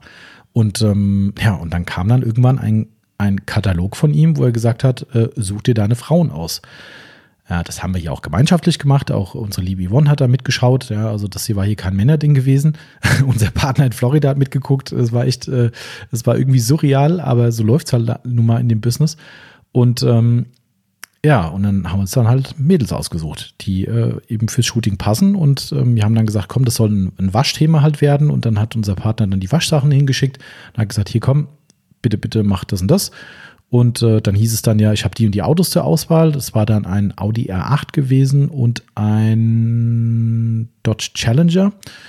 Und äh, ja, und mehr Einfluss hatten wir dann nicht erstmal. Ne? Und das ist dann so eine Wundertüte. Er sagt, nee, nee, wir machen das. Und du kennst ja die Bilder von dem und weißt, okay, der macht das schon ganz cool, glaube ich. Ja, auch da sieht man halt mal ne, das Thema, äh, wie es hinter der Fassade aussieht. Wir haben natürlich die Rohfotos bekommen die haben mit den Postermotiven relativ wenig zu tun. Das ist eher so eine ganz nüchterne Angelegenheit, wo in irgendeinem Hinterhof dann äh, ein paar Mädels mit Wasser rumplanschen. Ähm, hinten laufen die, die Schaulustigen rum, machen ein paar Handyfotos so verstohlen. Äh, das war halt alles eher unsexy, aber wenn dann das finale Produkt nach der Bildbearbeitung und Co. dann da ist, dann hast du einfach ein cooles Postermotiv und das war halt das Ding, was wir wollten. Und ja, manche von euch haben es bestimmt an der Wand hängen. Wer bei uns zum Beispiel einen Wascheimer, einen großen kauft, der kriegt eigentlich fast immer so ein Poster mit reingelegt, eines der drei Motive. Ähm, in kleineren Kisten geht es halt nicht, da müssen wir es knicken und das ist dann irgendwie nicht so geil. Ja, das war auf jeden Fall 2014. Äh, das Poster-Shooting war auch sehr lustig. Äh, haben wir unter anderem aber auch deshalb gemacht, nicht nur für die Poster, sondern wir haben damals im wohl ziemlich bekannten Magazin Hot Rod, also das Hot Rod Magazine, die auch immer diese Hot Rod Power Tour durch Amerika machen. Das Hot Rod Magazine hat äh, in Amerika eine ganzseitige Anzeige von uns gebucht bekommen. Elendig teuer, wenn ich da noch dran denke, aber gut. Ich will es gar nicht sagen, was gekostet hat. Es war, es war viel zu teuer. Egal. Also eine ganzseitige Anzeige im Hot Rod Magazine. Und da war eben genau dieses eine Bild drin mit dem amerikanischen Muscle Car, eben wo die Mädels das Auto waschen. Ähm, und dann eben die Werbung für Microfiber Madness im Hot Rod Magazine. Das war auch so unser Meilenstein 2014. Ähm, letzter Meilenstein in diesem Jahr war die erste SEMA Show als Aussteller zusammen mit Capro. War noch ein sehr kleiner Stand. Ähm, 2017 war dann nochmal so ein kleiner Meilenstein, auch ein kleinerer Stand, aber mit Voll-LED-Screen. Das heißt, der gesamte Stand, äh, die Standwand hinten war komplett von oben bis unten LED und da liefen dann riesengroß unsere Videos und auch von Capro und so weiter die Videos ab. Das war ziemlich basic. Ähm, und haben dann in 2019 nochmal den letzten, die letzte SEMA gemacht. 2020 ist ja leider ausgefallen. Ähm, die letzte SEMA gemacht äh, mit Tuga Chemie zusammen, mit Capro nee, Capro war 2019 gar nicht dabei, Quatsch, ähm, mit Tuga, mit Scholl Concepts und Microfiber Madness und Detailing Outlaws richtig fetten Stand gemacht. Das war so das geilste äh, Finale. Ob man das jemals wieder machen wird, wird sich zeigen. Jetzt gucken wir mal, wenn der, der Corona-Thema rum ist. Aber das war dann so der, das, das, der Gipfel der, der SEMA, sag ich mal.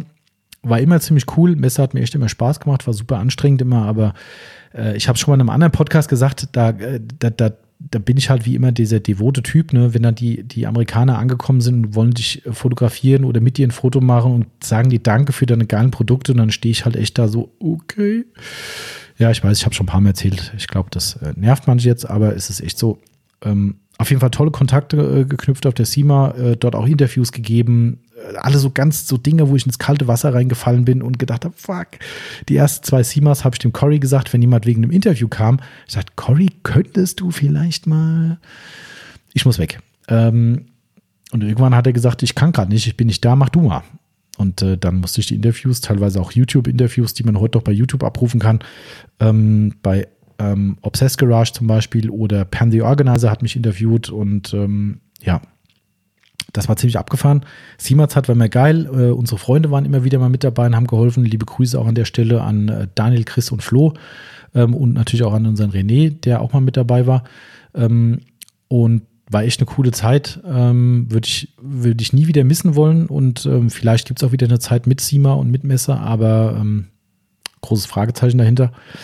Aber egal, war ein Meilenstein für uns, eine riesengroße SEMA-Show, ist einfach Gott-Modus, ja, zusammen mit großen Herstellern, zusammen Reihe Reihe mit, mit äh, was weiß ich, äh, Gridguard, McGuire's, egal wem, Gion, Capro, das ist einfach, für uns war das echt surreal und, und einfach mega cool. Und ganz ehrlich, wenn dann auch mal, wenn du siehst, dass dann auf einmal so eine Firma McGuire's am Stand steht und anfängt, deine Tücher durchzugucken, dann, ja, dann findest du es irgendwie noch geiler. ja, also das war Sima, ähm, das dazu war die Geschte. Und äh, was hatten wir noch? Ja, dann kam nächster Meilenstein 2015. Wie, ihr seht schon, wir nähern uns 2020, also es dauert nicht mehr lange, keine Sorge, liebe Leute. Ähm, 2015 kam die Incredibrush auf den Markt. Auch das war so ein Baby von uns, wo wir gesagt haben, ich will das durchziehen. Ich ziehe es durch bis zum bitteren Ende. Ähm, ultra, ultra Projekt gewesen, super viele Hürden dabei, ganz viele Probleme, bis das Ding gemacht wurde. Ähm, Incredibrush war auch so eine Idee, wo ich gesagt habe, ich möchte eine Felgenbürste haben, die ökonomisch wird. Das bedeutet, die Leute sollen die nicht nach zwei Jahren irgendwie auf den Müll schmeißen, weil vorne die Fasern kaputt sind, sondern im schlimmsten Fall sich einen neuen Überzug kaufen. Ähm, die Bürste bleibt bestehen. Die wird eh teuer werden als Made in Germany Produkt. Also von daher, ne, äh, ist halt wie es ist. Aber äh, es ist auch die teuerste Felgenbürste, die ihr für Geld kaufen könnt. Und ultra erfolgreich bei uns, das muss ich dazu sagen. Ja, wer immer denkt, für das Geld kauft es keiner, der irrt. Zum Glück. Ähm, und auch die wird komplett in Deutschland gemacht. Und wie gesagt, war ein echt ein Mammutprojekt mit dem Draht, mit, mit, mit den Griffen, wie die Griffe reinkommen in die Bürste, oben der Schaumkörper, der drankommt. Puh. Das ist, äh, ich weiß gar nicht mehr, also was da schon Energie und Zeit und Geld drin steckt, hardcore, ja. Ähm, aber auch da wieder haben wir auch gesagt, wenn wir was machen, machen wir es richtig. Und eine Bürste einfach in irgendeinen Beutel reinschmeißen oder sowas, habe ich keinen Bock drauf. Also, was haben wir gemacht? Wir haben mit einem Verpackungsdesigner und unserer Grafikerin zusammen haben wir eine Tube gemacht, so eine Posterrolle, die wirklich rundherum bedruckt wird, die innen drin mittlerweile sogar Alu beschichtet ist, falls ihr eine Restfeuchte an der Bürste habt und da reinsteckt, dass das Ding nicht aufweicht. Ja, auch so Sachen bedenken wir dann. Ähm, und da haben wir die Incredibrush gemacht. Das war äh, so der nächste Meilenstein. Und äh, was kam dem Jahr noch? Äh, ah ja, genau. Äh, Drummy Crazy XL, auch auf vielfachen Wunsch unbedingt sollte ein XXL-Tuch gemacht werden, was eher so Badetuch-Charakter hat. Es gibt auch gewisse Mitarbeiter bei uns, liebe Grüße an den Timo, der hat die Dinger ähm, zwei- oder dreifach im Bad liegen als Badvorleger. Und ähm, ja, das äh, kann man so machen. bei uns sind Drummy Crazies in der Dusche zum Beispiel, um die Dusche abzutrocknen. Äh, es ist quasi nichts in unserem äh, täglichen Leben ohne Microfiber Madness. Das ist äh, ziemlich freaky. Ähm, ja, also das war das Drummy Crazy XL, was auf jeden Fall auf den Markt angekommen ist. Und die Dropnetics, hatte ich ja vorhin schon erzählt, äh, direkt den Nackenschlag von wegen, Achtung, da kommen dann Späne ins, äh, in, in, in die Dropnetics rein und so Scherze. Äh, ja, da musst du mal kurz ans Hirn greifen und sagen, ist recht, da kommen halt Späne rein. Tatsächlich haben wir übrigens auch unsere Dosen, die wir äh, als Verpackung machen, haben wir äh, gemacht, um sie zu schützen. Einfach, wenn ihr die benutzt habt, dann kommen die die Dose zurück, Deckel drauf, keine Risiken mehr, das Ding irgendwo im Dreck rumliegen zu haben oder an irgendwelchen blöden Stellen. Somit war auch das eine Intention von uns. Aber gut, die berühmten, berüchtigten Metallspäne, die in der Luft rumfliegen, die ziehen es natürlich auf die Magnete und da verkratzt ihr euch böse den Lack. So zumindest der Vorwurf. Naja, man muss sowas abkönnen. Ähm, das war dann 2016, ah nee, wir haben noch 2016, dann kam wieder ein Meilenstein. Wir haben so viele Meilensteine, das ist verrückt. Äh, unser Printkatalog Ja, der richtige gedruckte Katalog. Das ist auch so ein Ding. Ich bin so ein Typ, also einmal bin ich natürlich schon ein bisschen älter und hab, bin auch tatsächlich noch mit Katalogen aufgewachsen und dass man aus Katalogen bestellt hat. Ich habe einfach gesagt, komm auf der Messe, einfach nur ein paar blöde Visitenkarte oder einen Flyer den Leuten in die Hand drücken, hm, ist nicht so meins. Ähm, also lass uns einen Katalog machen. Das Ding war scheiß teuer, weil auch da super viel Arbeit drin steckt. Produktfotografie äh, von Profis machen lassen, Kataloggestaltung. Allein der Druck, der vorne mit so einem hochglänzenden äh, Clown vorne drauf ist, das müsst ihr euch mal angucken, wer den Katalog hat. Ja, äh, da haben wir Elemente hochglänzend machen, äh, gemacht. Wir wollten sogar gummieren rundherum, dass es sich das wie so ein Tuch anfühlt. Also es war voll, irgendwann ist es aus dem Ruder gelaufen. Ja, egal. Ähm, ich wollte es einfach haben. Ich wollte einfach einen, einen, Katalog haben, weil ich gesagt habe, das ist ein cooles Ding, was man den Leuten beilegen kann. Katalog ist immer schön, hat man mal auf dem Tisch liegen, guckt mal wieder durch. Ähm, darum haben wir einen Katalog gemacht. Das ist heute im Internetzeitalter völlig von gestern. Ich meine, irgendwo habe ich gelesen, Ikea hat den Katalog jetzt endgültig eingestellt und irgendwie, ich glaube sogar Otto-Katalog ist wohl der letzte, den es gibt. Ähm, wir sind wohl auch da ein Dinosaurier, aber ich fand es immer cool. Und das ist ja kein Bestellkatalog, sondern einfach, das ist ja fast schon ein, ein Sammelobjekt ja, der sieht cool aus, ist schön gemacht innen drin, ein bisschen was über die Philosophie und so weiter. Also ich fand es einfach eine schöne Sache und den werden wir auch weiter behalten und ausbauen. Aber das war ein großes Ding. Und äh, in dem Zuge haben wir unser Authorized Detailer Programm gestartet. Ähm, das heißt, wer bei seinem Microphone Madness Händler als Aufbereiter einkauft, kriegt dann nochmal einen kleinen Discount ähm, auf die Tücher und äh, kann dann aber äh, also an dem Programm teilnehmen äh, beispielsweise auch mit Banner, äh, wo dieses Logo mit dem, mit dem Clown, mit der Poliermaschine in der Hand drauf ist, haben wir extra gemacht dafür. Ähm, das kann sich der Aufbereiter an die Wand hängen und arbeitet dann vornehmlich mit unseren Tüchern. Das ist so der Inhalt des Programms. Ähm, und äh, Voraussetzung ist nur, das ist auch wieder so ein Gentleman Agreement Ding. Die Leute, die teilnehmen an dem Programm, sollen einfach nur in regelmäßigen Abständen Social Media Posts machen, wo man halt sieht, okay, der benutzt unsere Tücher, der zeigt, wie äh, mit dem Incredi mit wäscht und dem Drummy Crazy trocknet, was auch immer. Ähm, markiert uns da drin, dass die Leute, die seine Beiträge sehen, eben auch ein bisschen Werbung äh, für unsere Produkte bekommen und gleichzeitig kriegt er eben einen Rabatt und wir bewerben ihn auf unserer Website eben auch als autorisierter Aufbereiter, was ja durchaus mittlerweile auch für die Leute eine gewisse Ehre darstellt. Und das war so eine so ein kleines Projekt, das ist nie groß geworden. Wir haben es aber auch nie so richtig beworben. Also wer jetzt gerade zuhört, kann sich gerne mal melden. Ähm, das ist nie groß geworden, aber es ist eine coole Nummer und es waren ein paar schöne Aufbereiter schon mit dabei. Also von daher ähm, war das halt einfach auch nochmal. Wir haben immer so kleine Ideen, da ziehen wir es halt mal durch und machen was. Ähm, das war dann auf jeden Fall 2016. Ähm, was hat man denn noch? Ah ja, in dem Jahr waren wir tatsächlich auch, ah ja, genau, das habe ich ja auch mal aufgeschrieben. Kann man ja auch mal erzählen, sowas. Ähm, eigentlich ist es ganz cool, weil ich habe immer gehofft, dass wir so ein Produkt rausbringen und dass ich dann nachweisen muss, dass es so war, weil das Produkt gibt es mittlerweile, nicht von uns. Ähm, ich rede von einem Waschcover, einem Überzug, der äh, über, die, über die Waschbürste in der Waschbox drüber kommt, um mit diesen elendigen Bürstenborsten nicht zu waschen. Ähm, 2016 hatten wir schon äh, die, die Sache am Start und haben uns überlegt, das können wir doch eigentlich mal machen. Und die Prototypen liegen hier. Ich habe auch noch offizielle Fotos äh, von 2016, wo wir die Tests gemacht haben.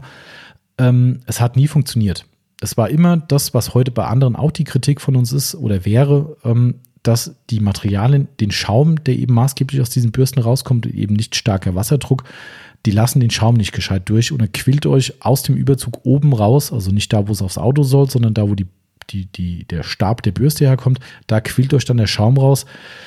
Das ist ziemlich kacke und ähm, das, wir haben es in allen Varianten gemacht. Wir haben das Ding perforiert. Wir haben innen drin ein, ein Netz eingenäht in das Incredi-Material und haben es dann oben drüber gelocht. Es ist alles irgendwie scheiße gewesen und, und wir haben es leider nie richtig hingekriegt. Wir hätten es gerne gemacht, ähm, weil wir wissen, dass viele Leute in der Box waschen wollen und müssen. Aber das Ding war nie so, dass wir daraus ein Madness-Produkt hätten machen können. Hatte ich ja vorhin schon mit dem Autopflege 24 Polish und Wachstuch. Gleiches Thema. Wobei das hier wirklich schlecht war in dem Fall, dieser, dieser Brushcover. Das hat einfach null funktioniert. Und da haben wir gesagt, nee, das können wir so nicht bringen und dementsprechend liegt das Ding hier momentan immer noch auf Eis. Vielleicht haben wir irgendwann eine kreative Idee, um das umzusetzen, aber jedenfalls waren wir auch da innovativ und wie gesagt 2016, mittlerweile gibt es da Hersteller, die sowas anbieten, aber ähm, ich würde mal sagen, wir waren auch da die Ersten damit. Aber gut, andere waren schneller oder haben es eben dann marktreif gemacht, wie nicht. Das ist halt so im Leben. Aber gut, das nur mal so als Anekdote, weil in dem Jahr war das, glaube ich, in den USA. Da haben wir die auch in den USA in den Waschboxen getestet. Da haben wir die extra mitgenommen. Äh, 2017 nochmal ein fettes Ding gewesen. Da haben wir für die SEMA ein Video produziert. Ähm, kann man auch bei YouTube abrufen. Wenn ihr Microfiber Madness über YouTube eingibt, dann kommt ihr auf das Video. Das sollte einfach so ein Rundumschlag werden, was wir an Produkten überhaupt haben, was wir, was wir anbieten ein mega Ding gewesen. Alle Freunde von uns mit dabei gewesen. Ähm, wirklich äh, reihenweise. Ich äh, hoffe, ich kriege alle zusammen hier den, den, äh, ich sag mal, liebe Grüße an äh, Sebastian, Daniel, an den Stefan, an, gut, der Timo war natürlich auch mit am Start. Äh, der Michi war mit dabei, der René war mit dabei. Ich hoffe, ich habe alle erwischt. Der Chris natürlich, sorry, Chris war auch noch mit dabei. Ähm, und all diese Leute waren mit dabei und haben an einem Drehtag in einem äh, leerstehenden oder freistehenden Industriegelände ähm, mit unserem tollen Videoteam von der Firma Prigondo zusammen, haben wir da den ganzen Tag geshootet und ein Video draus gemacht. Ich finde es mega. Wahrscheinlich würden super Video-Freaks heute sagen, sie würden es wieder anders machen, keine Ahnung. Ich finde es heute immer noch mega und die haben einen tollen Job gemacht. War ein geiler Tag, geile Teamaktion, äh, hat super viel Spaß gemacht bei ekligem kalten Wetter alles dabei gewesen mit Drohnenshots und was weiß ich was. Könnt ihr euch mal angucken, schaut es euch mal an. War ein geiles, geiles Ding und es lief halt auf der SEMA dann natürlich. Ähm, in dem Jahr haben wir auch das Incredipad XL auf den Markt gebracht. Auch das ein kleines, äh, kleine Story noch dazu. Ich bin schon bei über zwei Stunden, Leute, das ist mir jetzt auch egal. Ähm, wir podcasten, bis der Arzt kommt. Ähm, äh, Drummy Crazy XL ähm, ist entstanden daraus, dass wir, wir haben ja schon ein, ach nicht, verdammt, Incredipad XL, sorry, ist schon spät, 10 Uhr tatsächlich schon. Ähm, wir haben das Incredipad XL gebracht, weil wir schon ein Incredipad hatten und ein sehr, sehr bekannter, wie soll ich sagen, YouTuber, Podcaster, Influencer, was auch immer, äh, aka Obsessed Garage aus Florida oder auch Matt Mormon, viele werden ihn kennen, irgendwann gesagt hat, das Incredipad ist zu klein. Das taucht nichts. Wenn er das verkaufen will sein, an seine Kunden, dann muss es eine große Version geben. Und das hat natürlich unser Partner an uns rangetragen, weil es an ihn rangetragen wurde. Und wir haben gesagt, ach, ich weiß nicht, ein XL-Pad braucht das echt jemand? Keine Ahnung. Naja, wir haben gesagt, komm, wir machen es. Weil, wie gesagt, wir können es halt. Deutsche Produktion ist relativ easy gemacht ähm, und haben so ein Ding produziert. Lustigerweise ist die Idee auch an einen anderen großen amerikanischen Mikrofaseranbieter, ähm, der auch in Deutschland und Europa mittlerweile präsent ist, rangetragen worden und der hat dieses Pad auch rausgebracht. Ich plaudere mal aus dem Nähkästchen. Ähm, Im Vergleich hat es ein wenig abgestunken, sodass äh, der werte Matt nachher gesagt hat, es tut mir echt leid, ich kann das Ding so nicht nehmen. Äh, das Incredipad ist einfach das viel geilere. Das war wirklich so, ist kein Spaß. Es ist bis heute noch da im, im Angebot bei ihm und äh, favorisiert. Und es ist tatsächlich so, dass wir den maßgeblichen Absatz tatsächlich in den USA haben. Hier bei uns in Deutschland ist es den meisten zu groß. Äh, mir persönlich ist es auch eigentlich zu groß, wobei es sich besser verarbeiten lässt, als man glauben mag, wenn es mal nass ist. Aber ähm, wir haben das eh eigentlich nur für Obsessed Garage gemacht und ähm, ja, das Ding ist eingeschlagen wie eine Bombe drüben. Ähm, auch da kann man auch noch was dazu erzählen. Haben wir uns auch riesig Gedanken gemacht. Denn ein Riesenpad äh, bringt das Risiko mit sich, dass es sich verdrehen kann innen drin. Also das heißt, ihr benutzt es, das wird durchgequatscht, äh, verwunden, wie auch immer, äh, oder auch gewaschen danach und dann dreht sich innen drin der Schaumstoff um. Dann haben wir gesagt, das ist irgendwie scheiße, das können wir nicht machen. Ähm, in unsere Tests, die sind alle so, naja gewesen in dem Bereich und haben wir gesagt, das dauert noch ein bisschen, wir müssen es perfektionieren. Und es ist jetzt tatsächlich so, wenn man so ein Ding hat und es kaputt macht, der kann es nachprüfen, die werden also unser Material wird auf den Schaumstoff drauf kaschiert. So nennt sich dieses Verfahren. Das heißt, es wird miteinander verheiratet. Also ihr habt quasi Schaumstoff und unser Incredi-Material in einem. Das ist ein Element. Also da ist nichts mehr mit rundherum genäht, eine Hülle oder sowas, sondern dieses Teil ist einfach komplett zusammen. Ähm, und dementsprechend kann sich nicht mehr verzwirbeln innen drin. Ist natürlich ein sackteures Ding. Ne? Das muss man halt auch investieren. Aber es dient halt wieder der Qualität. Und darum ist das Ding halt einfach überragend gut im Vergleich zu manch anderem Pad, was wir echt schon hier auch in Tests hatten, wo du dann nachher irgendwie überlegen musst, wo oben und unten ist, weil sich halt so verdreht hat. Ja, also das ist auch wieder so ein, so ein Faktor. Made in Germany eben, wird auch alles komplett hier gemacht. Aber auch eine coole Nummer für Obsessed Garage, weil ähm, dadurch haben wir da natürlich ein gutes Standing in Amerika bekommen und ähm, der Matt ist halt einfach ein Influencer, man kann ihn mögen oder auch nicht. Äh, er macht auch viele Sachen, wo man vielleicht eher den Kopf schüttelt, aber Fakt ist, wenn seine Community von ihm hört, das Produkt ist geil, dann ist es geil und dann wird es auch gekauft. Das ist halt das, was funktioniert. Ähm, apropos Gedanken machen, auch das können wir noch erwähnen. Incredipole, auch in Deutschland hergestellt, ähm, mutmaßlich bis auf den Kunststoffkopf obendran. Der wird zugekauft von einem deutschen Lieferanten, wo wir nicht genau wissen, wo das Teil herkommt. Das bin ich ganz ehrlich. Ähm, das ist vielleicht der einzige Schatten auf der Made in Germany-Sache, äh, wenn man so will.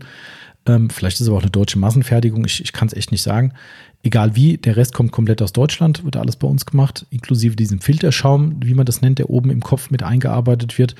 Ähm, Überzug natürlich eh in Deutschland gemacht und sogar der komplette Stab, den wir, und da, da kommen wir zum Thema Gedanken machen, der ist extra so lang, wie er ist weil wir für alle Händler mitgedacht haben, wie lang kann ich denn in einem Paket halbwegs ökonomisch verschicken.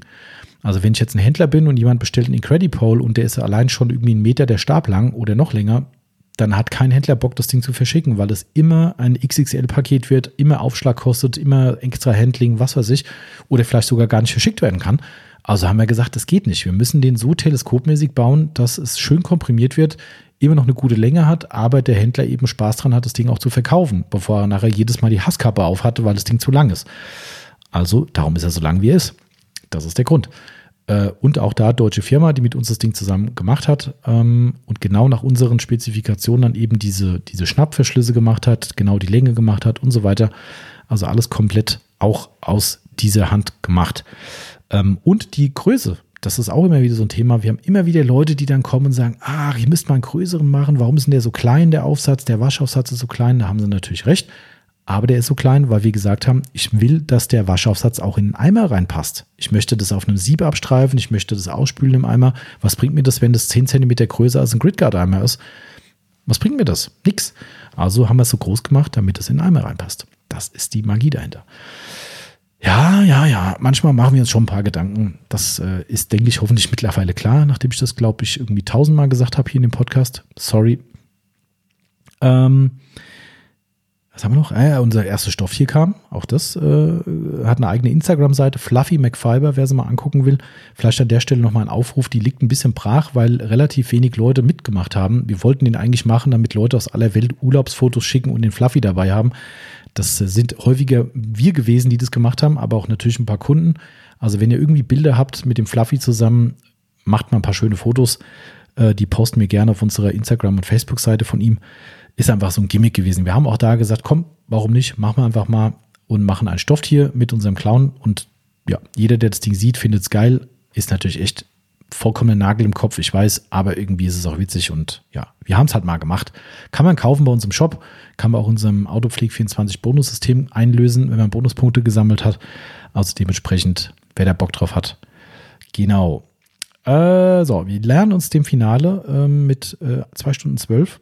Ähm, 2019, 2020 kamen dann noch die Chipmarks auf den Markt. Das war unser letzter großer Brocken. Ähm, auch da eine kleine Anekdote dazu.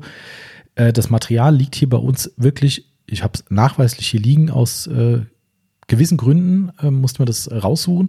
Seit 2017 habe ich das Material hier liegen und habe nichts draus gemacht. Einfach, weil ich gesagt habe, es war damals so, dass es relativ rau war. Da waren auch diese sogenannten Korea-Fasern. Das ist ja so ein Doppelstreifentuch, also eins Flaugi, ein Streifen Flaugi, ein Streifen äh, Korea-Faser, ähm, Twisted Loop, wie auch immer man es nennen will. Ähm, und das war uns immer zu hart. Also wir haben immer wieder ein paar Versuche gemacht, das hat super gut funktioniert, aber wir haben gesagt, nee, das ist mir zu hart, zu rau. Und mittlerweile kann unser koreanischer Hersteller das eben in deutlich weicher herstellen. Und das war dann 2019 der Fall, wo er uns das nochmal vorgelegt hat. dann haben wir gesagt, jetzt ist geil, jetzt machen wir das. Ja, und es kam, wie es kommen musste. Wir fahren auf die SEMA hin und kurz vor der SEMA kommt von der Rack Company eine Ankündigung. Hey, unser neues Supertuch, äh, ich weiß gar nicht, wie es heißt, Gauntlet, glaube ich ähm, auf dem Markt und ich gucke mir das Ding an und denke so, ist das echt ihr, euer Ernst? Jetzt sind wir auf der SEMA, wir stellen unsere Neuheit vor, ihr stellt eure Neuheit vor.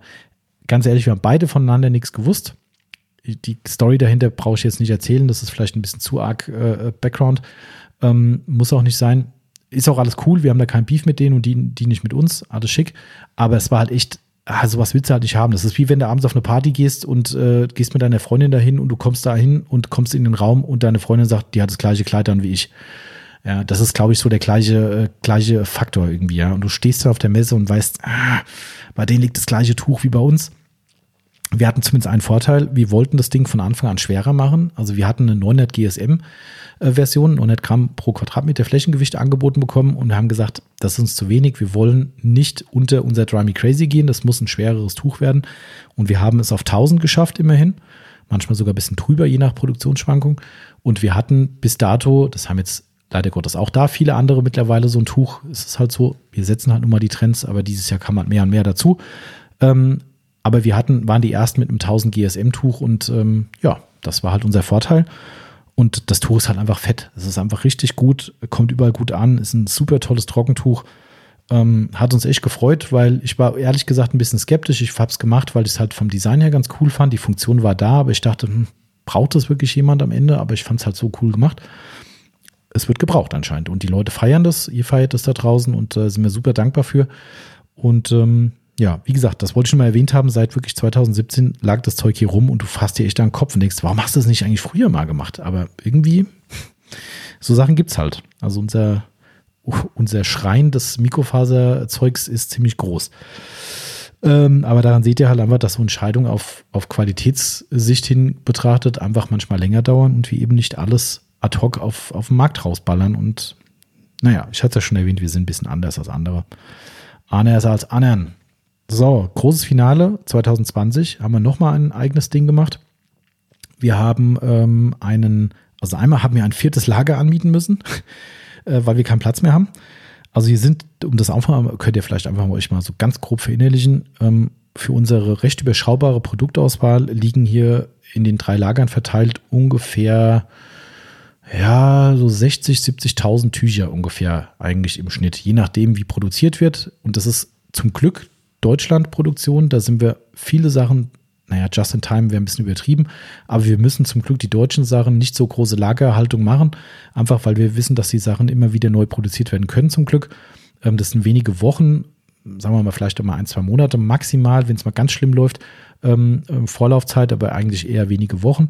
Das heißt, wir müssen da keine Riesenmengen vorhalten, aber trotzdem sind hier 60, 70.000 Tücher ungefähr so Pi mal Daumen immer im Schnitt am Lager. Und da kommt noch ein fetter Brocken oben drauf. Ich hatte ja schon gesagt, äh, die Assembled in Germany Produkte sind äh, Rollenware, die wir aus Korea kriegen. Und da holen wir wirklich containerweise Rollen halt hier rüber. Das heißt, äh, hier in unserer Produktion in Deutschland lagern dann eben diese Rollen vom Dry Me Crazy zum Beispiel. Ähm, und das sind halt ein gesamter Container voll. Also wenn ihr das oben drauf rechnet, sind es wahrscheinlich irgendwie so in Tüchern gerechnet 80, 90, vielleicht auch 100.000 Tücher ja, dass sie mal so eine grobe Dimension bekommen, ne? weil man hat ja da nicht so das Gefühl dafür, ob das hier groß, klein ist. Für so einen Massenproduzenten ist es wahrscheinlich ein Witz. Der hat es wahrscheinlich von einer Sorte schon am Lager liegen. Ist aber auch egal. Es geht gar nicht hier um einen virtuellen Schwanzvergleich, sondern einfach, dass ihr mal so eine Größenordnung bekommt. Und ich finde, das kann man transparent ruhig mal sagen. Also, das ist so die Dimension, die in unseren drei Lägern, sagt man das so, ich glaube, oder Lagern, egal, äh, hier so rumliegt und natürlich zum Glück eine relativ hohe Fluktuation hat, weil wir zum Glück sehr, sehr viel verschicken. Aber das einfach mal so, um euch mal so einen groben Begriff zu geben. Ähm, ja, achso, wie gesagt, wir haben dieses Jahr dann noch eine Sache gemacht. Wir haben, äh, dieses Jahr, war letztes Jahr, ist ja 21 schon.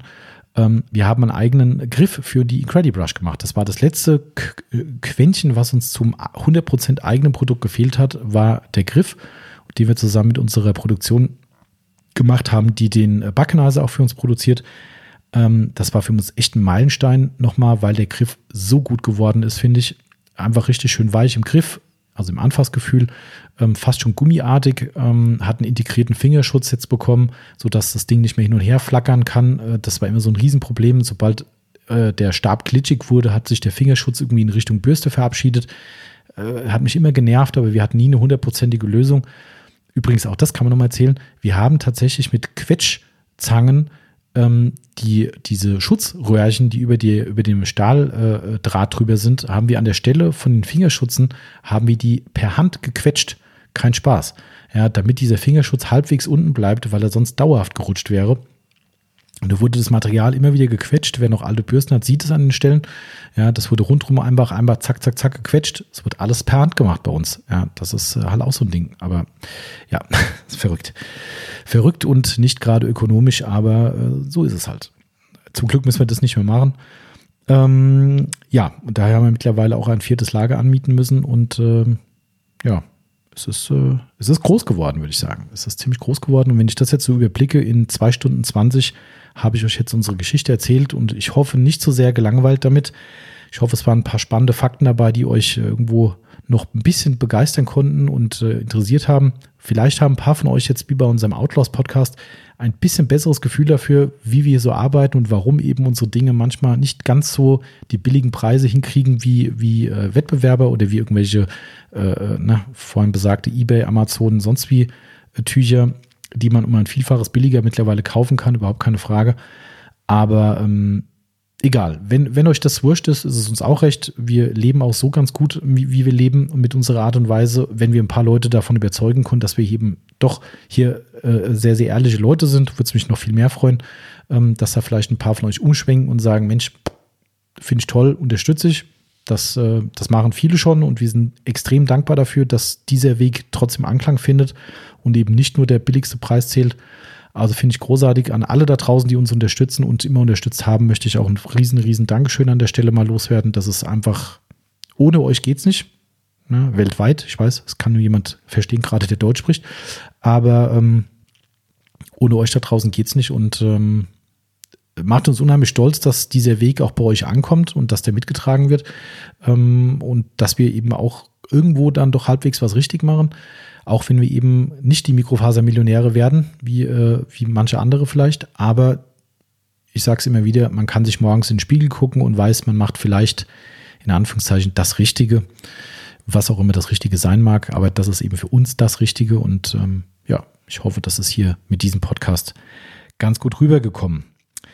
Ähm, so, bevor ich jetzt euch hier endgültig verabschiede nach zwei Stunden 20, habe ich noch eine Sache und daran wird sich messen, ob ihr den Podcast bis zum Ende gehört habt. Wir haben noch eine Sache für euch vor, beziehungsweise liegt die auch wie manche andere Geschichte hier ein bisschen brach auf Halde. Wir haben irgendwann mal die Idee gehabt zu sagen, wir machen unsere Tücher für, äh, auch für den Haushalt. Eine Haushaltsserie. Das sollte natürlich auch ein bisschen ausgefallener sein, wobei das im Haushalt echt schwierig ist. Gerade so Badbereich ist natürlich da prädestiniert für unsere Tücher. Ähm, wir haben da schon ein paar Sachen vorentwickelt, die aber nie zum Marktreif gekommen sind. Aber auch da, ich mache halt da keine halben Sachen. Ich habe ein eigenes Logo dafür entwickelt. Ich habe eine Marke entwickelt, die heißt dann Mad at Home. Ziemlich geiles Logo. Also wenn wir da einen Schritt weiterkommen, werdet ihr das hoffentlich alle mal sehen. Ich finde, das Logo ist so cool geworden. Ähm, richtig, richtig schick.